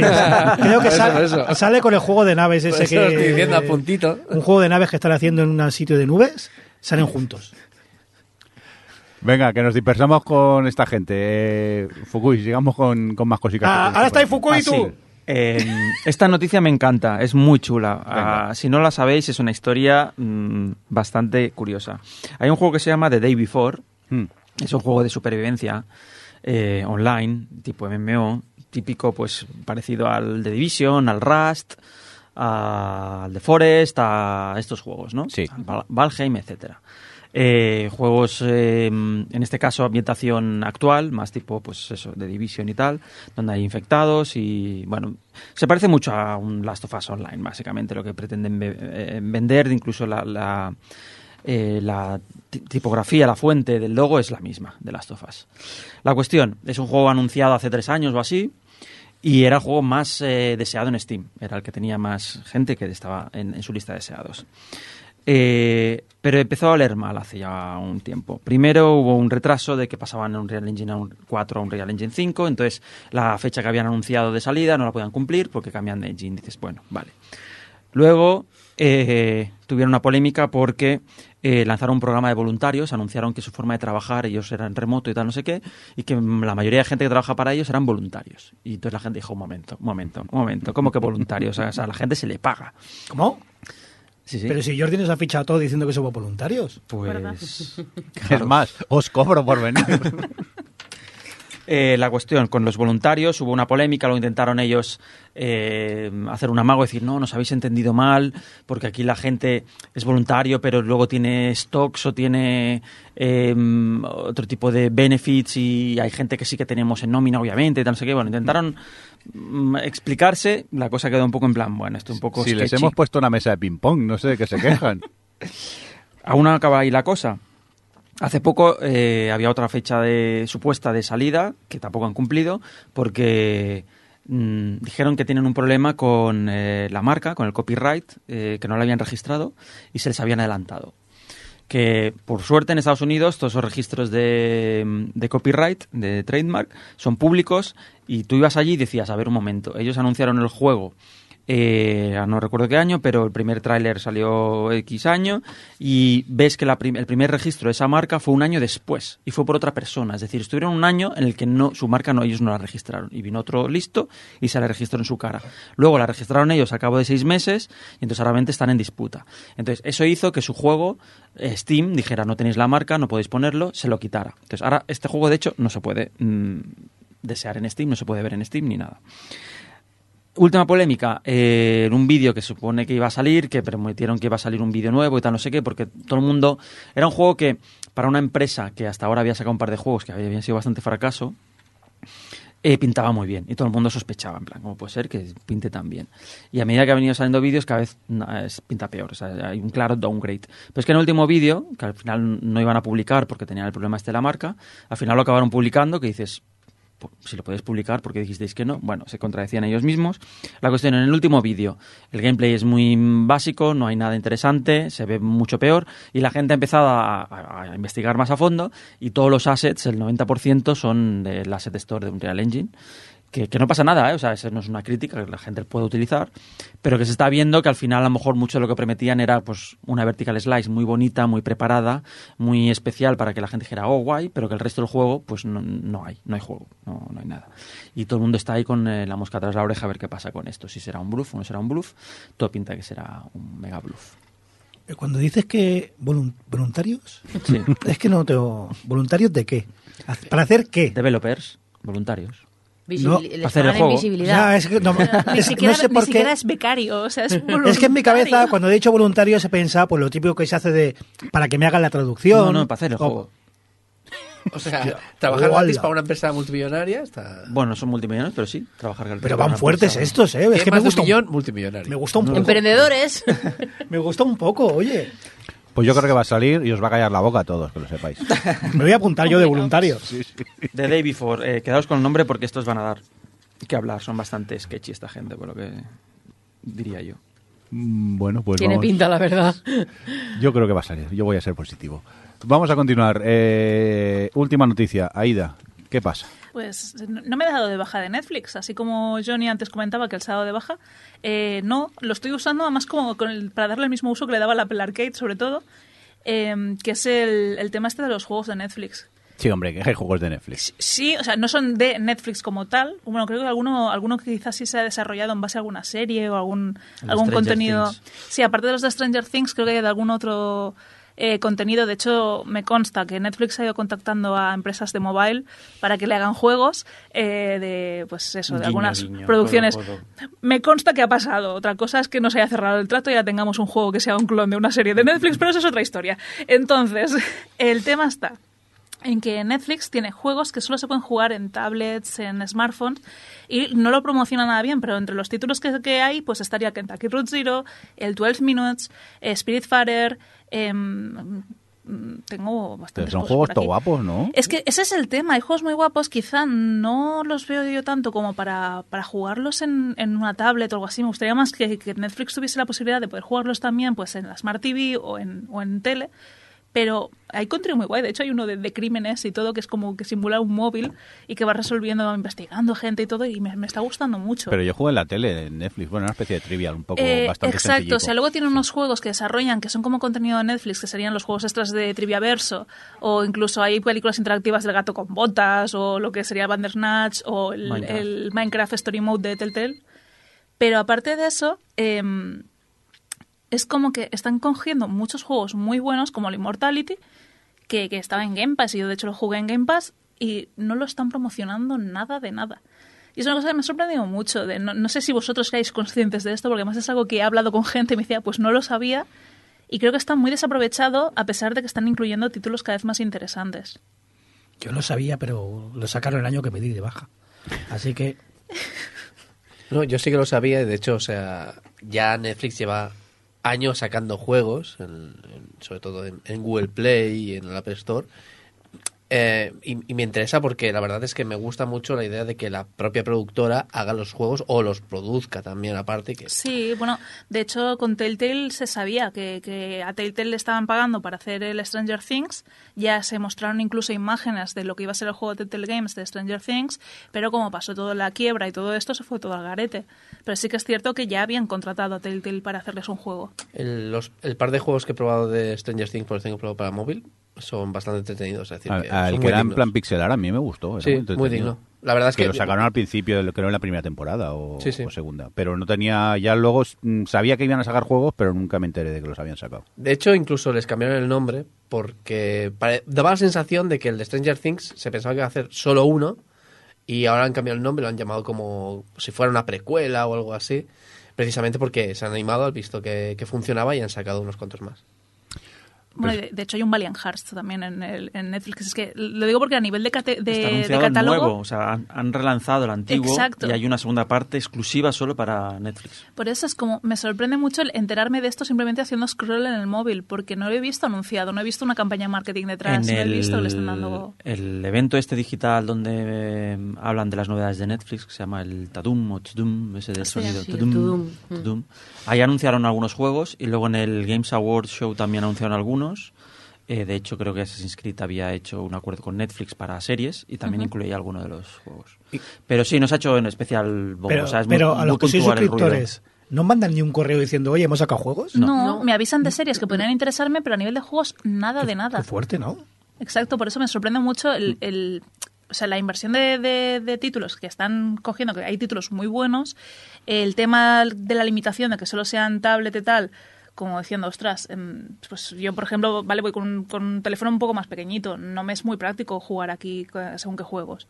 Entonces, como mm, lo veo muy desaprovechado, muy poco anunciado, Bueno, es normal que solo puedas jugar en el móvil, eso lo entiendo. ¿por qué? Pero que no. Hombre, en tele, cada ¿En una tele. Smart TV? Sí, Ya, cada bueno. de su padre y de su madre con el procesador de su padre y de su madre. No puede, no es viable hacer videojuegos ahí. Bueno, a no ser que lo saques para streaming, Apple Exacto. TV, consolas, eh, Roku en Estados Unidos, pero en teles. Lo Bueno, que me parece un flipa, experimento más Lo que que me nada, flipa es que no, o sea, ni siquiera un correo, que es gratis eso, enviar correos. Exacto, es que es un experimento abonados. que, que Yo no que están, anunciando a bombo y Están platillo. tanteando, yo creo, a ver qué tal, ¿no?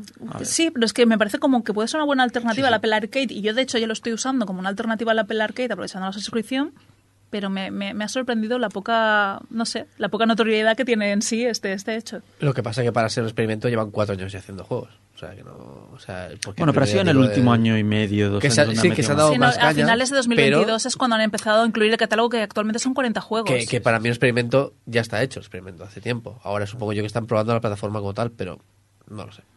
La verdad a, es a que lo mejor ahora solo puedes jugar en tu lo, casa. lo que sí que es verdad que, por, por ejemplo, yo no, yo no he probado la versión de Netflix que tiene anuncios, que es la más barata, que parece que te pone anuncios. A lo mejor allí algún anuncio aprovechan y ponen ellos anuncios de los juegos, no lo sé. Lo dudo tanto. Es que, es que lo no, dudo bueno, pero tantísimo. no lo sé. Es que el, juego este de los gatitos y la sopa, no sé si habéis visto que es muy cute. Este Hoy me está- estás flipando. Ese juego, creo. pues ese juego está en Netflix sin anuncios. Que la gente dice es que lo que me harta de este juego Sí. es que tiene anuncios. Pues en Netflix lo tienes sin. No quería saber esta información. Bueno, pues porque lo está. dejé de jugar porque era ya Demasiados dem- vídeos, ¿verdad? Pues con. Netflix te, te ahorras esos vídeos. Los ¿Ahora gatitos y la sopa, me la apunto. Gatitos Son de- gatitos que hacen sopa y tienes ahí como Sí, sí. Pues llena de Gatitos pelo. sopa. es una gestión de granja, pero en lugar de granja eh, haces sopas. con Gatitos y sopa. Y me sale Jaime Tozano, ¿por qué? Porque está con la TERF. Oye, De hecho se llama Gatitos y sopa. O sea, es Sí, que- sí, gatos y Sí, sopa. sí. Bueno, pues gatos y sopa. hablando de jueguitos, vámonos a por los jueguitos, nunca mejor dicho.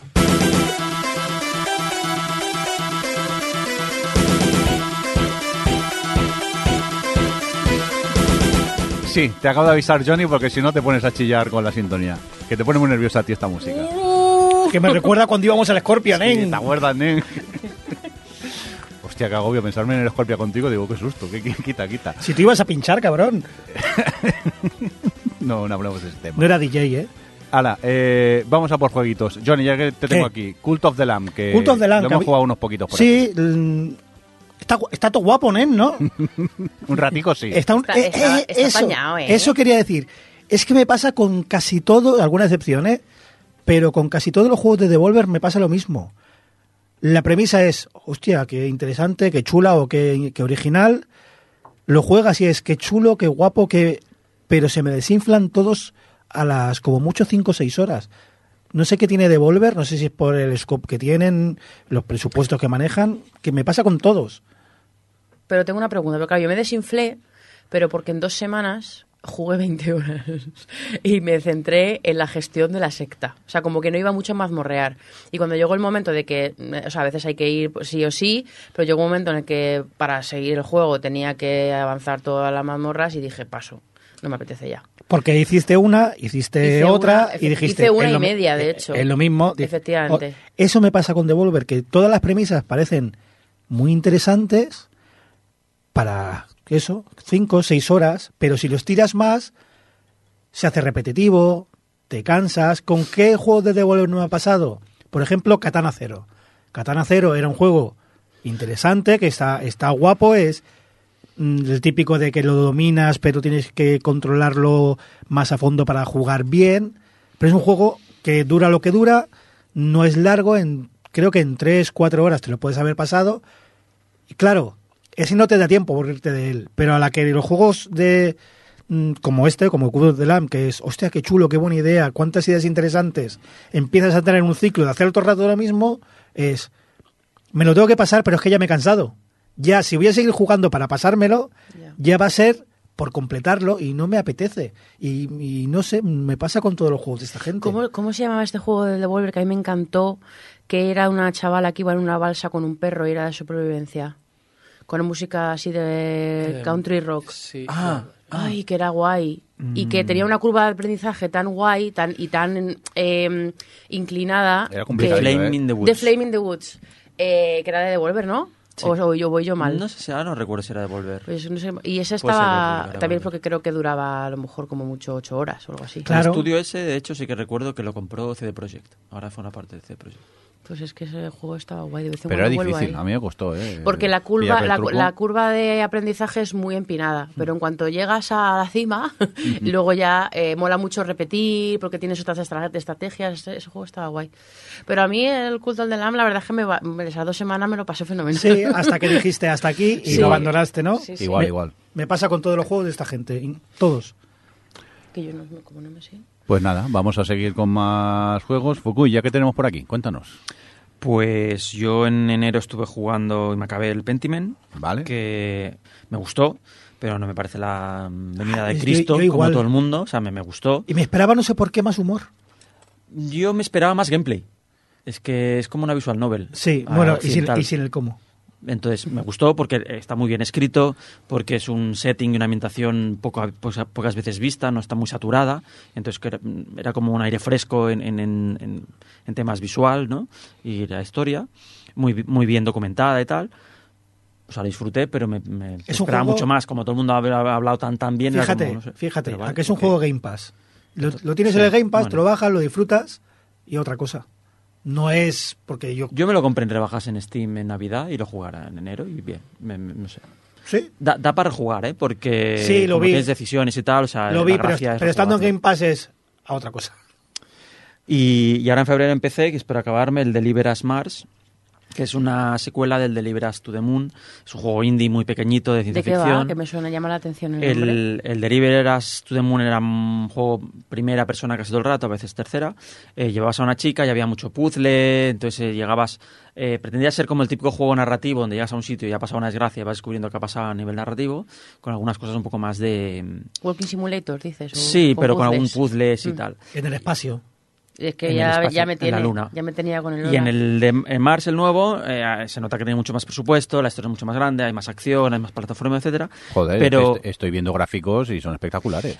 a mí lo que me está pasando con este juego, o sea, me lo acabaré porque me está gustando y soy un friki de la ciencia ficción, pero creo que han intentado eh, abarcar más de lo que podían. O sea, se notan los límites de- del presupuesto y de tal, y hay cosas que a mí me chirrían.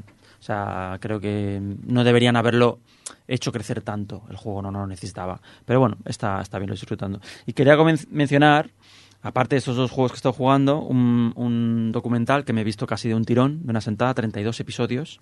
Toma. Una, Joder. una serie Buena sentada te documental. eh, Madre mía, el culo, ¿cómo se le ve? Sí. ¿Cuánto dura cada episodio, por favor? Una hora. Más de media hora, sí, sí. Madre mía. Y, y es, se llama Psych Odyssey y es de Double Fine, de la gente que ha hecho Psychonauts 2. Y es un documental que eh, la- el equipo documental ha estado siguiendo todo el desarrollo durante siete años. Entonces tienes en 32 episodios cómo ha sido todo el proceso, cómo han estado ahí grabando cada día, cómo han contratado a la gente, cómo han despedido gente, cómo el juego ha cambiado, cómo lo han, vendían a publishers, cómo luego un publisher le pasaba no sé qué, cómo se quedaban sin dinero. O sea, eh, si queréis eh, ver cómo es un desarrollo de verdad, es la mejor YouTube. serie. Sí, ¿Cómo gratis. se llama? Psych Odyssey. Yo lo, lo El- tengo pendiente y lo que he escuchado que me, me lo ha vendido del todo es que hay muchos documentales de ese estilo, ya, Indie- o la película Indie Game de Mobile, pero, Pero esos eran a posteriori. Este es Sí. como, si, si me permitís la comparación, para tirarlo un poco hacia mi lado, es como un extra life eh, en esteroides, ¿no? Pero es verdad, es lo que nos hubiera gustado hacer, pero es que esto, o sea, cuesta mucho dinero. O sea, tener a, una, a un equipo de cuatro personas eh, cada día en la oficina grabándote y luego montar todo eso, o sea, es ese es el tema. increíble, Eso es lo que he escuchado, que como, claro, son siete años, han estado ese equipo tanto tiempo con ellos que llegó un momento en que se olvidaron de que había cámaras. Sí, es Entonces es, natural, es realmente natural. eh, The Office, es la vida de, la, de, de, de esa- de ese estudio. En serio, si, si queréis ver desarrollo por mera curiosidad o porque sois estudiantes o porque os gustaría trabajar, mirar este documental. Es lo más parecido a la realidad. De hecho, vienen a mis directos a decirme, oye, mira, ¿has visto esto y tal? Lo tengo pendiente, pero viendo también otros documentales, que precisamente el de, el de Double Fine, la aventura que, que hicieron también del Broken Age. Claro, es decir, dice, ¿por qué no se hacen más veces? ¿Por qué no lo hacen más? Es, es que es, o sea, es, es inviable. Primero claro. porque nos, aunque es- tienes una planificación de cuándo va a durar el desarrollo, Double Fine seguramente se irá ahí, pero no tenía planificado que durara siete años un desarrollo. siete años con un equipo siguiéndote continuamente, eso es súper caro. Es, es casi la vida profesional de, mucha gente que, que, que habrá estado en esa empresa y grabando también. Pues es increíble, em- empatizas mucho con la gente, sobre todo si trabajas en la industria, porque ves casos muy parecidos, gente que llora, gente frustrada. Además, eh, Double Fine es una empresa, para lo bueno y para lo malo, que era muy familiar, muy pequeña, un poco caótica, ¿no? Como Steam Schaefer, que no es muy organizada, no es muy estructural y tal, y como este proyecto empieza a crecer y tal, no sé qué, entonces se tiene que estructurar más y no funciona, hay gente que no está contenta, entonces los cambios antes iban de abajo a arriba y ahora tienen que venir de arriba a abajo, y luego llega Microsoft, luego ya una pandemia y es como, madre mía, les pasa de Claro, todo. claro, y- pero tú imagínate eso, o sea, es un- muchos cambios, pero incluso en pequeñas empresas que hagan pequeños cambios puede alargarte el desarrollo meses o años y es, es que es totalmente inviable y lo que han hecho esto es... Por eso tiene tanto valor también, porque no es habitual. Pues ahí está la recomendación. Muy bien, pues tomamos nota de este documental y... Rafa, ¿has caído en las drogas?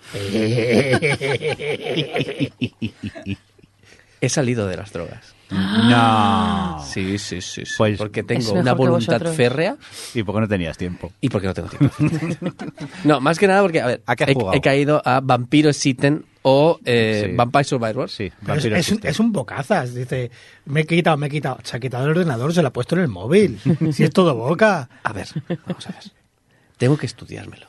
Porque... Ah, estás haciendo research. No, porque está haciendo el uno. Exactamente, la idea es que... Eh, Cualquier excusa buena. Jugué un poquito, ¿vale? Jugué un poquito, después de después jugar un poquito, yo qué sé, eh, 40 horas, eh, dije, En, en un Dije- fin, en un fin de semana.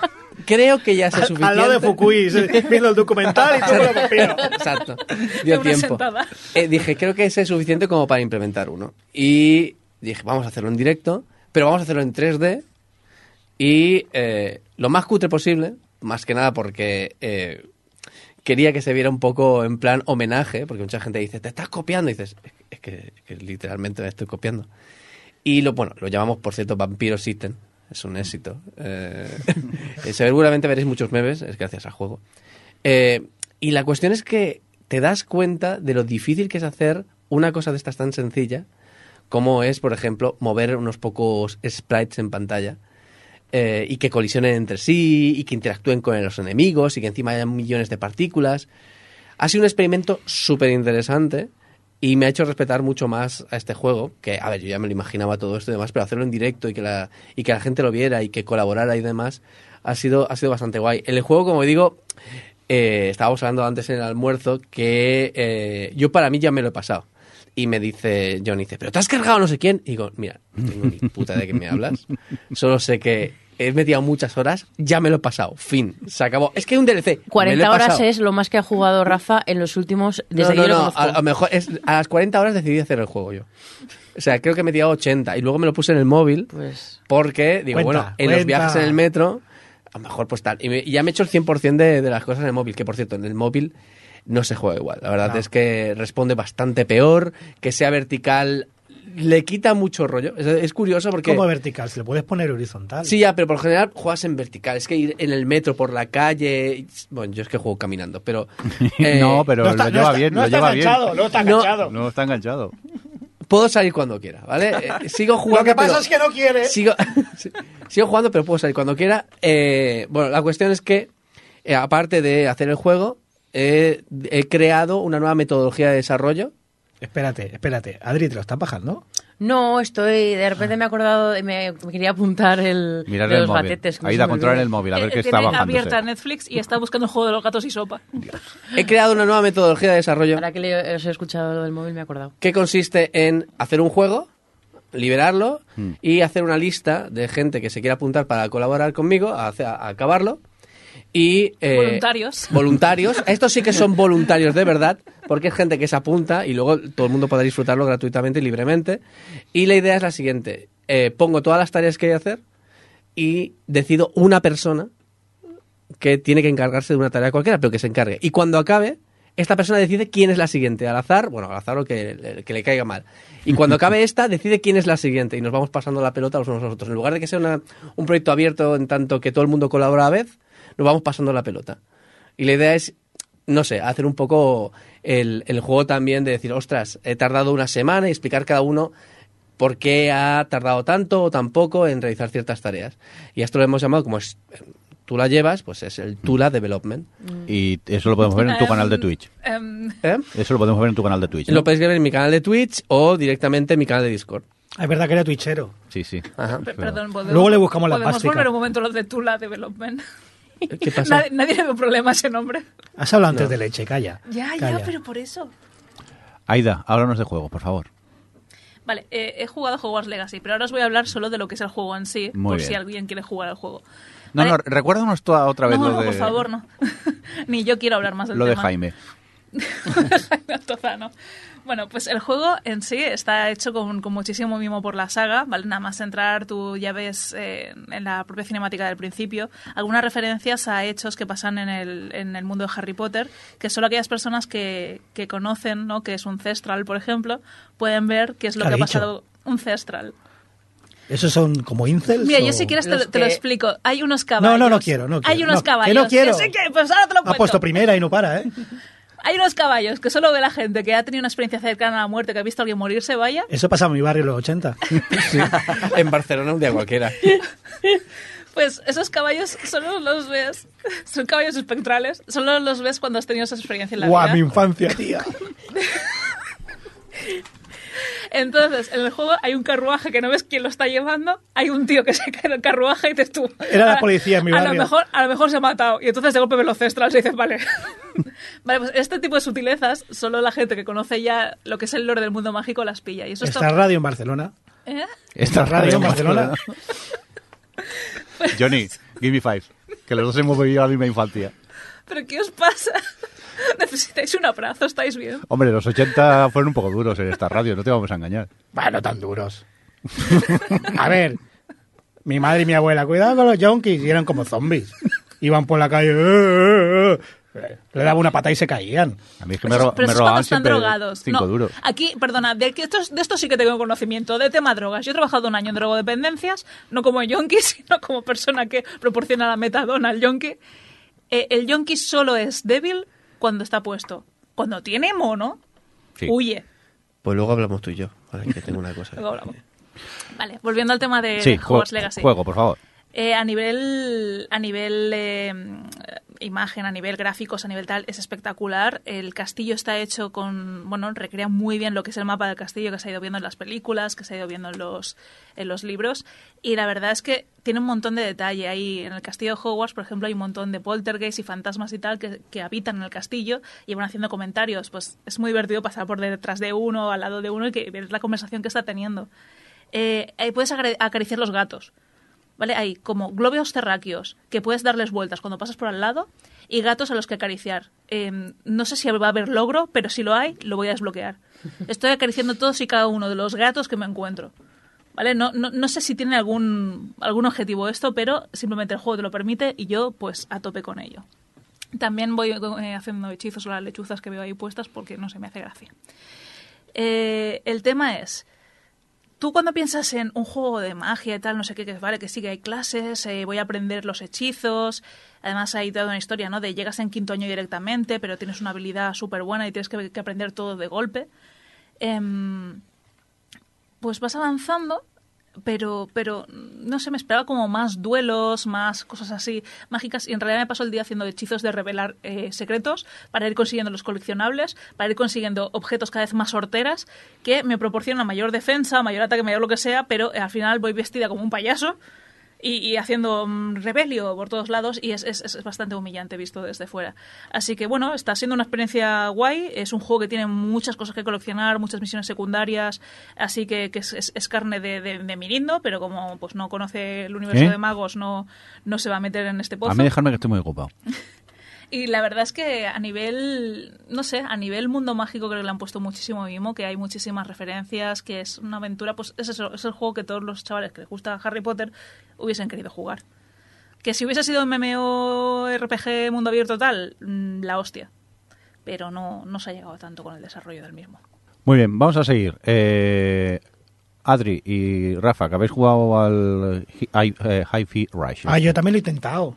Bueno, pero no lo ¿Qué puesto en el significa guion. intentarlo? Yo- lo, lo mismo que yo, que la coordinación no ayuda. Pues que no tengo ritmo. Bueno, contarme, de- Apenas. contarme un poco de qué va este juego. Pues es un juego que no sé cuál es el género oficialmente. Es de acción, ritmo, plataformas. No, o sea, no tenemos por qué Ha encasillarlo juntado en tres nada. palabras por todo el morro. No, iba a juntar la cuarta. Rhythm, rhythm action. Acción, ritmo, plataformas. Es un ARF. Arf. es un ARF, vale. ARF. Pues el hi- Que no te- Sale con eh, que- que no te deja- no te Hi-Fi Rush es un ARF eh, que, bueno, tú tienes a un chaval que, because reasons, eh, acaba con un iPad, no, hay eh, un iPod en el corazón. Un reproductor de música. Un reproductor de música antiguo. Sí, que a lo mejor hay gente que no sabe lo que es un iPod. Un reproductor de música en el, En el pechito. en el pecho que le controla pues bueno el ritmo el ritmo suyo y el del universo. Entonces es un juego de ritmo eh, en el que pues tú vas explorando así pues eh, todo el universo y te vas enco- y tienes que toda la acción y las peleas eh, van al ritmo de la música, que en este caso es mm, música rock, metal, mm, casi mm, todo de lo que yo llevo escuchando. Ma- más rock. Bueno, para metal Bueno, luego tenéis el metal a mí me tocó a mí me tocó la primera el primer boss es siempre Sí, es lo mismo para es Nine Inch Sí. Nails que es más metal Sí. que pero bueno eh, música rock vamos a decir que ya tiene como hay otro O sea, ¿no hay reggaetón? otro plus no, Es, mierda, es hard rock. Yo o sea pelear de por reggaetón hard rock. imagínate es difícil eh Hombre, perreando con los robots. Haciendo twerking. Eh, y nada, y eso tienes que, tienes que ir al ritmo a, la hora de dar los golpes y todo el universo y también los, los enemigos y cómo golpean, todo el universo va al ritmo. Y, y bueno, y luego otra particularidad que tiene, que es un juego con, con una animación muy guay para mí, es como parece como si fuera un, bueno, pues un anime, ¿no? Tiene esa- ese tipo de animación. Eh, y ese es el rollo. O sea, no tiene, o sea, podría contar de qué va, pero bueno, no tiene, no tiene tampoco, o sea, yo creo que el universo tiene bastante carisma, son de las cosas que me ha gustado un montón, eh, porque tiene como mucho humor metido, pero es un, es un humor que, que funciona bastante bien y que encaja, que no te, que no te, que no te cansa, un poco como el Ratchet and Clank, ¿no? Es un humor que está como muy bien integra- integrado con el universo, el doblaje, yo lo estoy lo he jugado en español. Yo también lo juego en español. El doblaje está fenomenal. Posiblemente es uno de los mejores doblajes de videojuego que he visto nunca. Sí, sí. Además, porque creo que muchas, eh, muchas animaciones son hechas en tiempo real y me da la sensación de que la boca se adapta bastante bien, es decir, automáticamente a, Sí. a lo que vienen siendo pues, las, las palabras del, del idioma que toque. Pero una cosa que a mí me gusta mucho es, es que es muy alegre. Sí, sí. O sea, es muy alegre. La palabra quizás es, es, es esa, alegre. Es y divertido. divertido y tal. El humor no es un humor que te ríes a carcajadas, pero es un humor que te mantiene contento, te mantiene que dices, quiero más, no me canso de este humor y además, ¿sabes? Se- está muy bien integrado, no está Sí, los personajes están, son muy carismáticos. El, el protagonista, pues tiene sus cosas, pero como que te hace gracia. La chavala te cae bien. Bueno, la chavala gato. Eh, no sé, sí que es verdad que, que, sobre todo, por encima de todas las cosas, es súper divertido. Me recuerda un poco al, al humor o al tipo de personaje protagonista que, hay en los de Ponia, que es este personaje así un poco más eh, cafre, más loser, tal no sé qué, pero que tal, pero, eh, pero es menos hostiable que Rufus, lo cual se agradece mucho. Y yo tengo que decir que, bueno, llevo poquito, he jugado mundo y medio, canción y media, eh, en plan, pues rollo dos horas, eh, pero, pero de verdad, eh, que me imagino que será todavía más cuando consigas más combos nuevos, pero me parece lo que es la, la acción en sí misma, las mecánicas de, de jugar, de pelearte, eh, son como muy satisfactorias porque haces unos combos muy guays que además están integradas animaciones muy guays porque es que no es que las- la animación comiquera esta que tiene eh, sea solo las cinemáticas es que está dentro del juego todo el rato. Cuando haces combos no sé qué entonces como mm, pues lo que dice Rafa es de- tienes todo el tiempo de seguir jugando para conseguir el nuevo combo. Y ya sé que Johnny pues tendrá los dedos de salchichas, pero es que realmente no te castiga tanto el juego si no eres perfecto. no, No, te castiga nada. O sea, yo podía jugar. Yo tengo un problema con los juegos de ritmo. Es o veo la película o leo los subtítulos. Ya no puedo hacer las dos cosas a la vez. y los hack and slash como este me gustan. Eh, Yo soy muy fan de Bayonetta.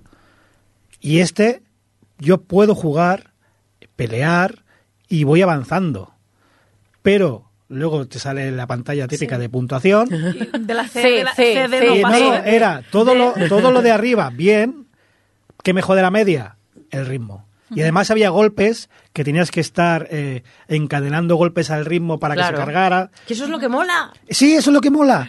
Pero Game Pass. Y me sale un día en Game Pass, lo pruebo. Hostia, está guapo, pero, pero. Ahora que hay un pero en Game Pass, next. Sí, que eso también es Y- una de las cosas malas que tiene este tipo de... Claro. Sí. Entonces, como sé que está ahí, como es de veces, eh, algún día diré, hostia, mira, ahora he probado el Atomic Hair, menuda basura, lo voy a desinstalar y pruebo otra vez el, el Leafy Rush. O no, ya veré. Pero realmente, el realmente, problema era pues, ese. si no te fijas en la puntuación, porque... Bueno, No, pues pero es un juego que te llama a jugar bonito.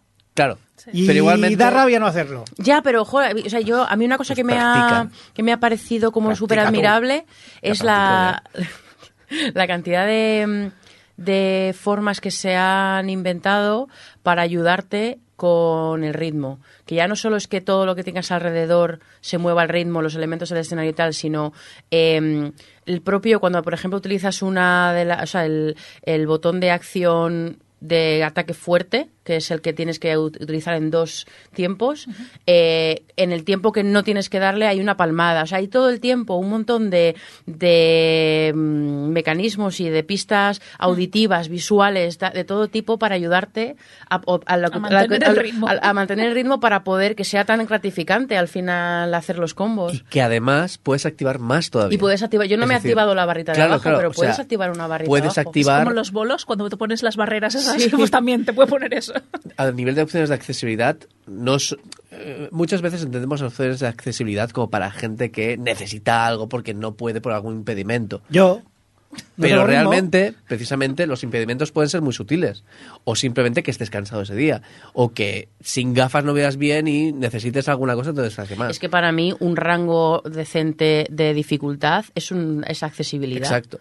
Y aquí lo solventa muy bien porque tienen muchas opciones también para que te mejores un poco tu jugabilidad. Y hay una opción que te marca el ritmo Mm. muy visualmente y ayuda bastante. Volvemos a la música. ¿eh? Este programa está muy temático de Jaime Altozano. Yo creo que ya tengo portada para el programa. Venga, vamos a seguir. ¿Quién queda por ahí? Aida, cuéntanos. Ah, sí, también estoy jugando un juego de estos de Dark Pictures Anthology, que, que son de, de grupos de am- amigos que se van a un sitio y se van muriendo todos uno tras otro, o no, depende de lo bien que juegues y de los Quick Time Events que falles. Pero debo decir que el de Devil in Me me está gustando porque... Este Está perdona, más Aida, elaborado. ¿Es el del autocar que tiene un accidente al principio? No, eso es Little Hope, Vale, pero es de, la, bien. es de la Pues- misma saga. Pues a ese no he jugado entonces, vale. Vale, es que ahí está el Man of Medan, que es el del barco. Sí. Está el, el House of Ashes, Sí. que es el del. Bueno, en- no Lo- sé si era en Irán o en Lo Irak. tengo por o- jugar este, sí. Vale, pues eh, está luego el Little Hope, que es el que hemos dicho del accidente. Mm. Y este es el que está ambientado en los asesinatos del Hotel del Horror de H.H. Holmes, que yo como buena friki que soy de los asesinos en serie, que me he escuchado todos los Negra y Criminal y todos los podcasts que hay de, de- de casos reales de asesinos en serie, este, este fue el primer asesino serial de Estados Unidos. Era un señor que tenía un hotel al que le ponía trampas y invitaba, era un, un tío que había estudiado medicina y le gustaba pues eh, hacer torturas y matar gente y estafar eh, sí, no, pero no, no en plan dándoles una oportunidad de salir. O sea, no, los mato y encima uso cadáveres de señores que se parezcan a mí para estafar a seguros y hacerme eh, rico. Son sus costumbres y hay que respetarlas. Sí, bueno, pues eh, es un señor que se hizo muy famoso y han hecho un juego inspirado en eh, pues las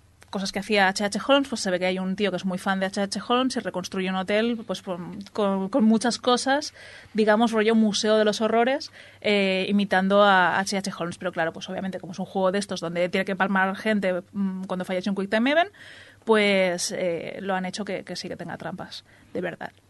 Y el tema está en que me he encontrado con este juego, que no me había encontrado tanto con otros juegos de Supermassive, que tiene un poco más de sensación de mundo abierto. Porque he llegado a un punto del juego también en el que estás en una parte más abierta que tienes que ir explorando y te encuentras incluso con un puzzle a resolver para seguir avanzando. Y es como, vaya, por fin estos juegos que eran más puramente cinemáticos y con Quick Time Events han empezado a ampliar un poco más lo que es eh, pues el tema de incluir puzzles para ir avanzando en, el, en la trama.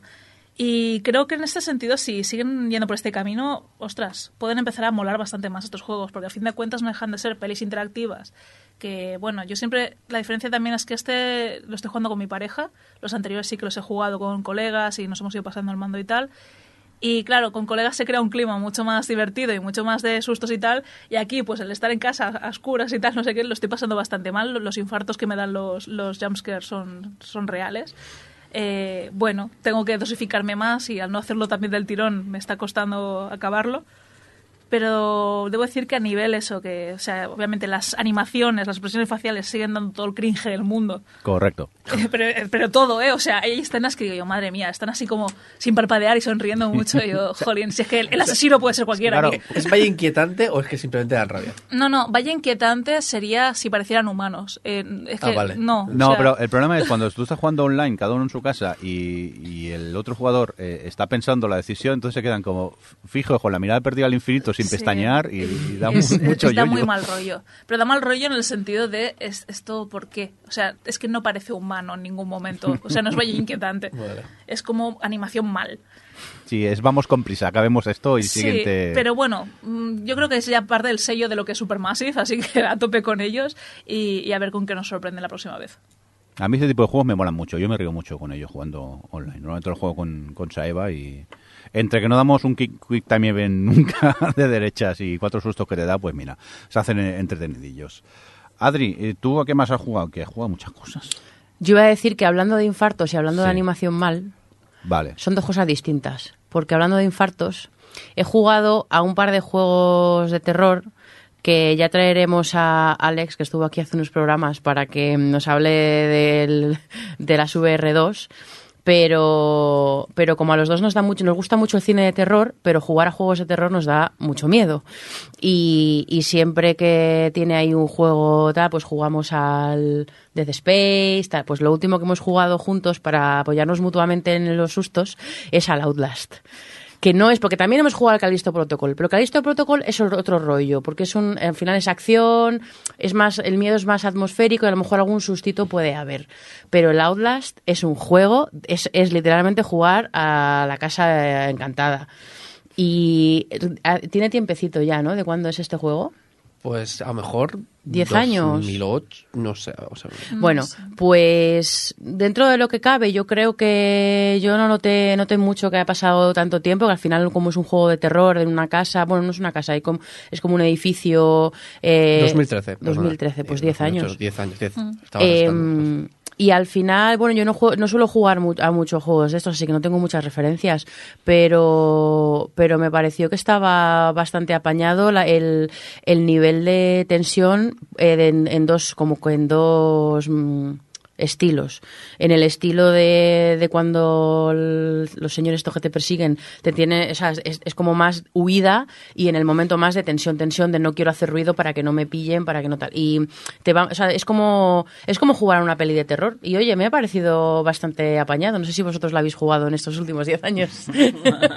Outlast es un juego No he que... tenido tiempo, lo siento. no. Yo sí, lo, lo jugué en directo y, y- y como siempre... Como Y no rompiste asusto la magia, rompiste rom- la rompido magia. tanto la magia que la gente se alegró de verlo conmigo porque no lo había jugado en la vida. claro, es que yo no lo habría jugado en la vida si no, si no era abrazada de Alex. Pues, pues yo rompí bastante la magia, pero aún así lo disfruté mucho. Quizás es uno de los juegos de terror que más he disfrutado.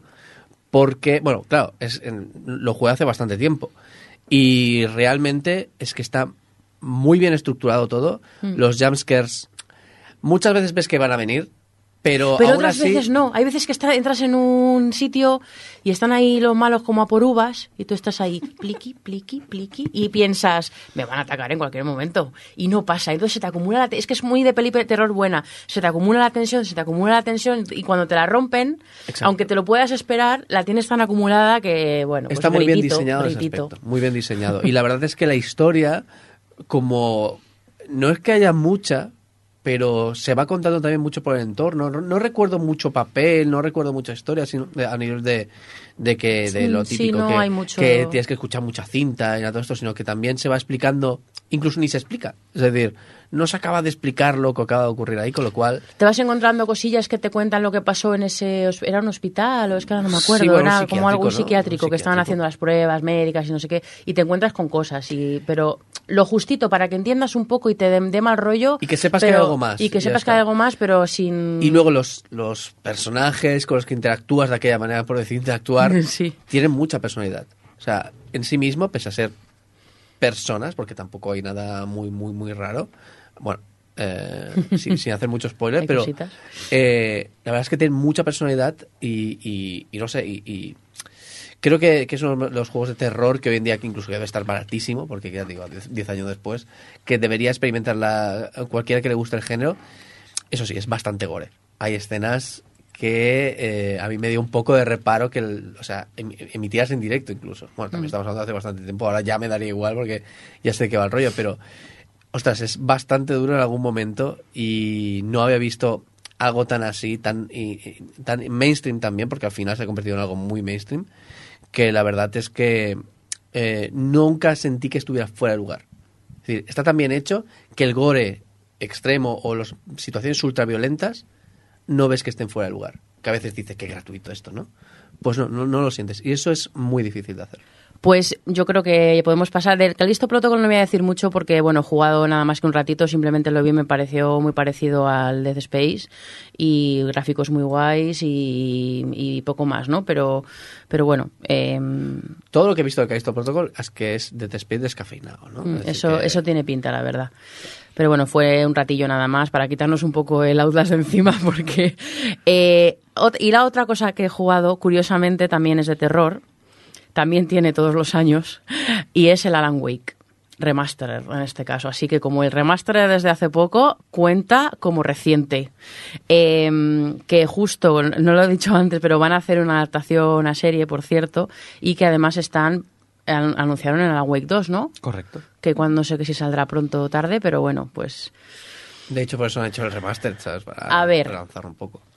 ¿Vosotros habéis jugado a este juego? Sí. Sí. Vosotros os gustó, en su día, entiendo, ¿no? Sí, ¿Os gustó? sí. Meh, estaba bien, pero tampoco... A mí me gustó O sea, mucho, gustó mucho no, pero la verdad es que Era, de la época también, ¿eh? Sí, sí, por eso. En el momento, la verdad, me gustó, pero... O sea, yo entiendo que ahora seguramente, a no ser que lo hayan mejorado en el remaster, se sienta un poco tosco, porque ya se sentía tosco en su momento. No me importa. No, la historia- yo recuerdo la esta- historia. A ver, yo os lo yo Bueno, la os historia cuento- es la típica Remedy y paranoia, o sea, yo te Sí, enteras de pero la que era mitad, muy- te de la mitad, pero bueno. No te que creas, se creía, ¿eh? se creía más de lo que... Que Pues no era mira, tan profunda. pero para marca mí el Remedy. problema está en lo que has dicho. ¿Pero por qué me pega? Que es lo que Señora, suélteme. Pero, pero, pero, en lo que has eh, dicho... Pegarse no, ¿eh? Perdón. Pero esa es yo. En lo que has dicho de lo de Last of Us. Eh, el Alan Wake... eh, ¿Qué he dicho?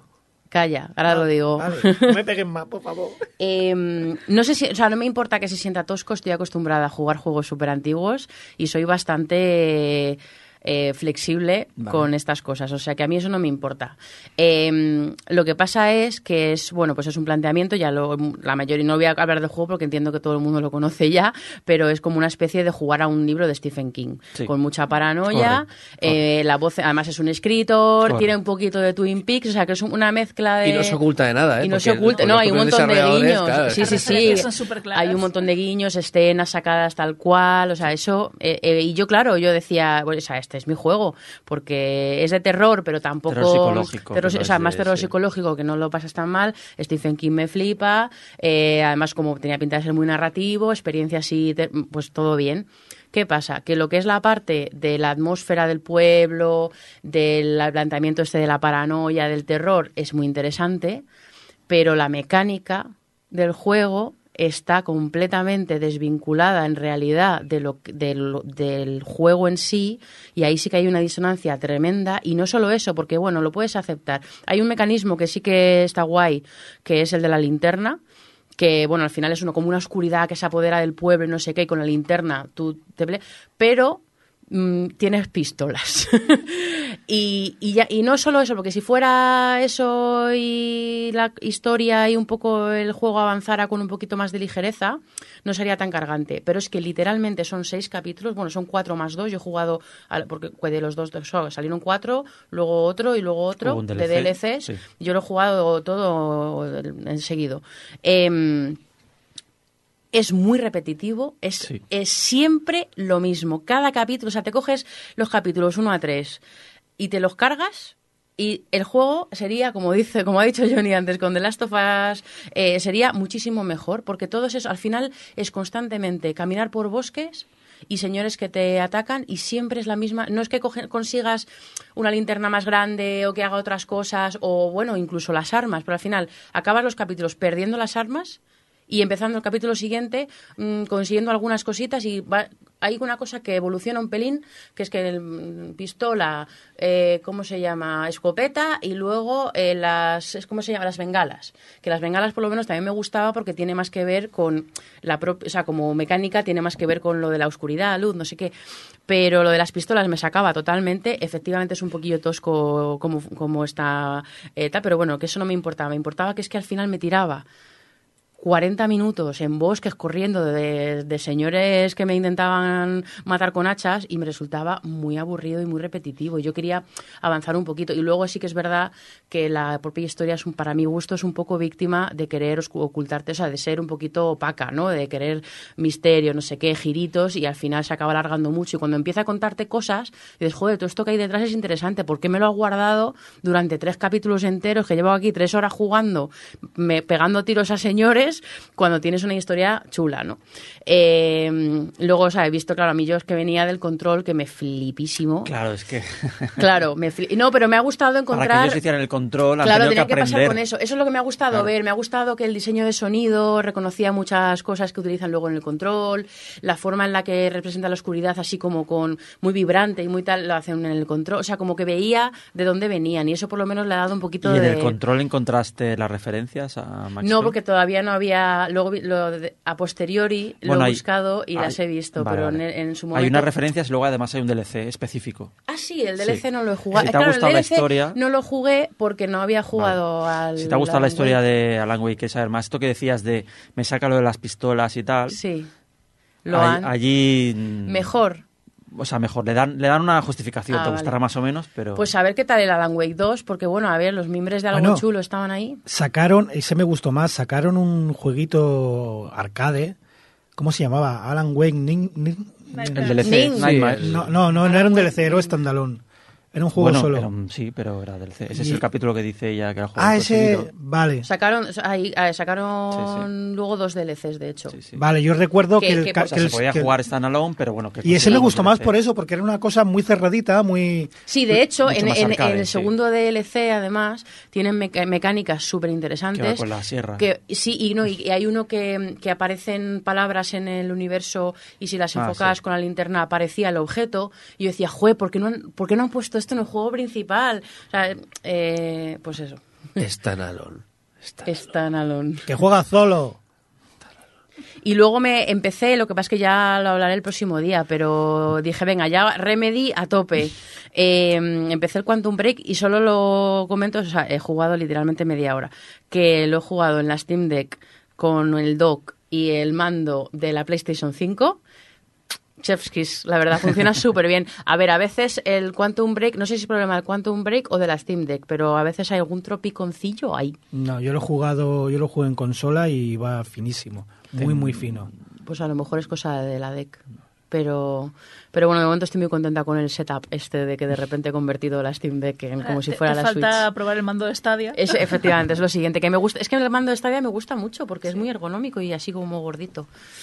Que no te pase lo que a mí. Que no me. No sé qué botón toqué y me saltaba los capítulos.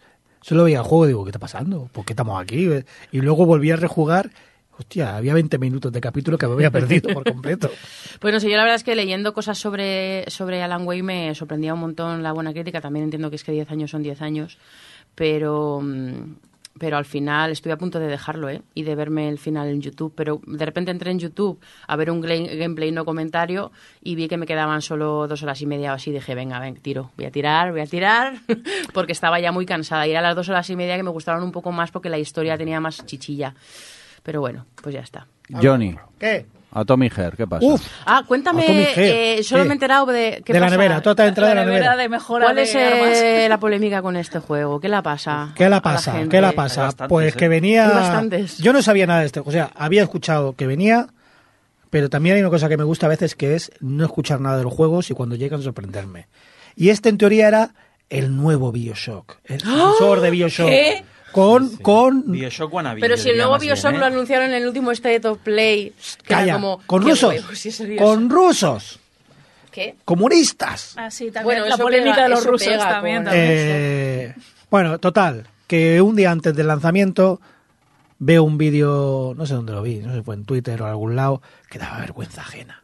El de la nevera. Sí. Que vas a ampliar. Está doblado al castellano. Fatal. Doblaje. pff. o sea, no malos dobladores. Mal dirigido, mal, doblaje, doblado, mal editado, lo que sea. Una nevera que, que te sube de eh, nivel las armas. Me pones cachonda. Méteme tu espada dura. Sí, que- Ese es el nivel. Méteme la espada que te la pondré dura y Bueno, no sé qué. eh, Sí. dices, uff, un poco de aquella manera, En pero... Hi-Fi Es Rise a- muy a su- hay una nevera que te ayuda, que es muy maja, y te ayuda a hacer Es- es-. Ya, Está- la es extremadamente cachonda, no sabemos por De qué. hecho, es, es el otro Sí, lado. sí, luego, lo- Ya, luego lo explican y es peor. Pero el Luego caso es que, di- el que dices, bueno, ya, ya veremos. El caso es que me instalo el juego, lo pruebo. Madre mía, qué basura. Joder. Para empezar, es el Bioshock, pero tal cual, o sea... Yo he visto alguna imagen, es verdad que Sí, tenía las dos manos con pero el que, ¿cuántos años tiene. Bioshock, Adriana? Pues es del 2000... Muchos, muchos si lo ha jugado Adri. Sí, Siete, Pues sí, eso, pues eso, que ya hemos avanzado un poco. No es mejor que el Bioshock en el control. Bueno, es que es bastante difícil. Me- Jugablemente mm, se puede mejorar. Pero es que además es, es chapa, es una chapa. Es un juego super chapas. Ah, mm, le das al start y estuvo unos 15 o 20 minutos de sobreexplicación de una historia que estoy leyendo en todos lados que tiene buena pinta, que una ciencia ficción, a mí me parece la típica de siempre. Creo que ya sé cómo acaba. Al final que dicen que en malo va a ser el bueno. Eh, sobreexplicado, te lo dicen todo, todo a la vez, En todas partes. en todas partes. Eh, un ejemplo, hablas con un guante, porque tu guante habla, ¿por qué no? Eh, tío, no me acuerdo de nada porque perdí la memoria en la guerra y este doctor me ayudó, por eso le respeto. Literal del juego. Este es el nivel. Y además el protagonista está escrito, supongo que por un niño de 12 años, que se cree...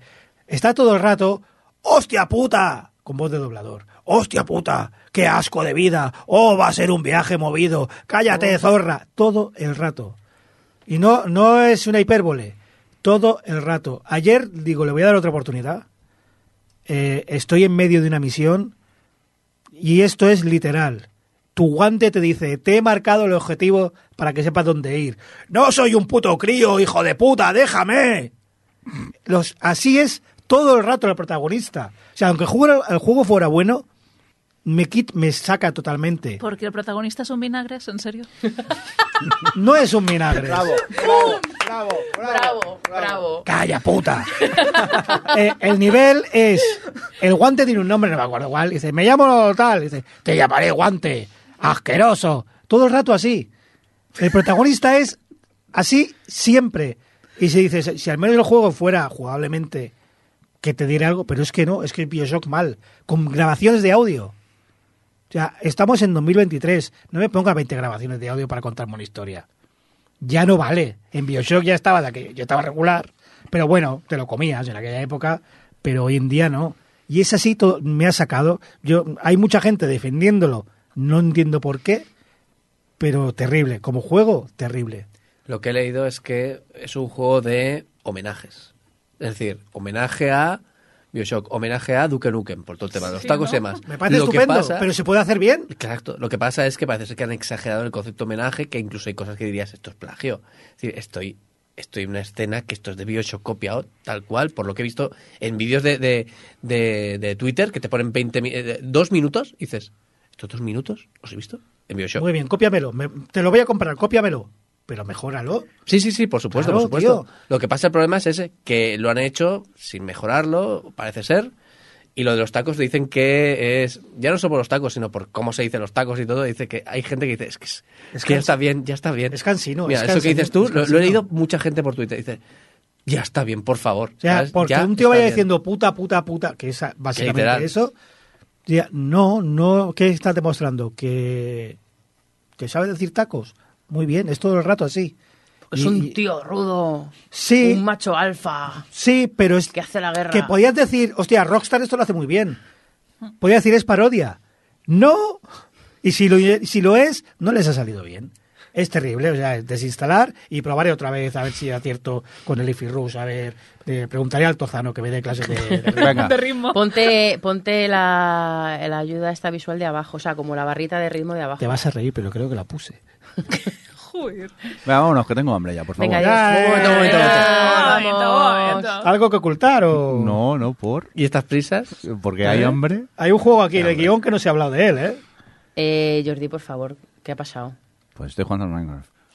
¿A cuál? Al Minecraft. Pero tengo, yo, yo siempre traigo, siempre que me vengo a Barcelona traigo información confidencial. Tú eres una chivata. Se, Eh, se- se pone a espiar a Jordi cuando Claro. juega. A Ayer anoche llegamos a casa y yo estaba cansadilla y tal, porque llegué tarde, me, me voy a acostar. Y dijo, ay, él qué dijo, lástima, no podemos hablar. Efectivamente, bueno, tal, sí. Bueno, a lo mejor si me oyes hablar, no te asustes. O sea, si oyes voces, no te asustes, que me voy a meter un ratín, Espera, espera, espera, espera, que, que juega... ¿qué? ¿Dónde?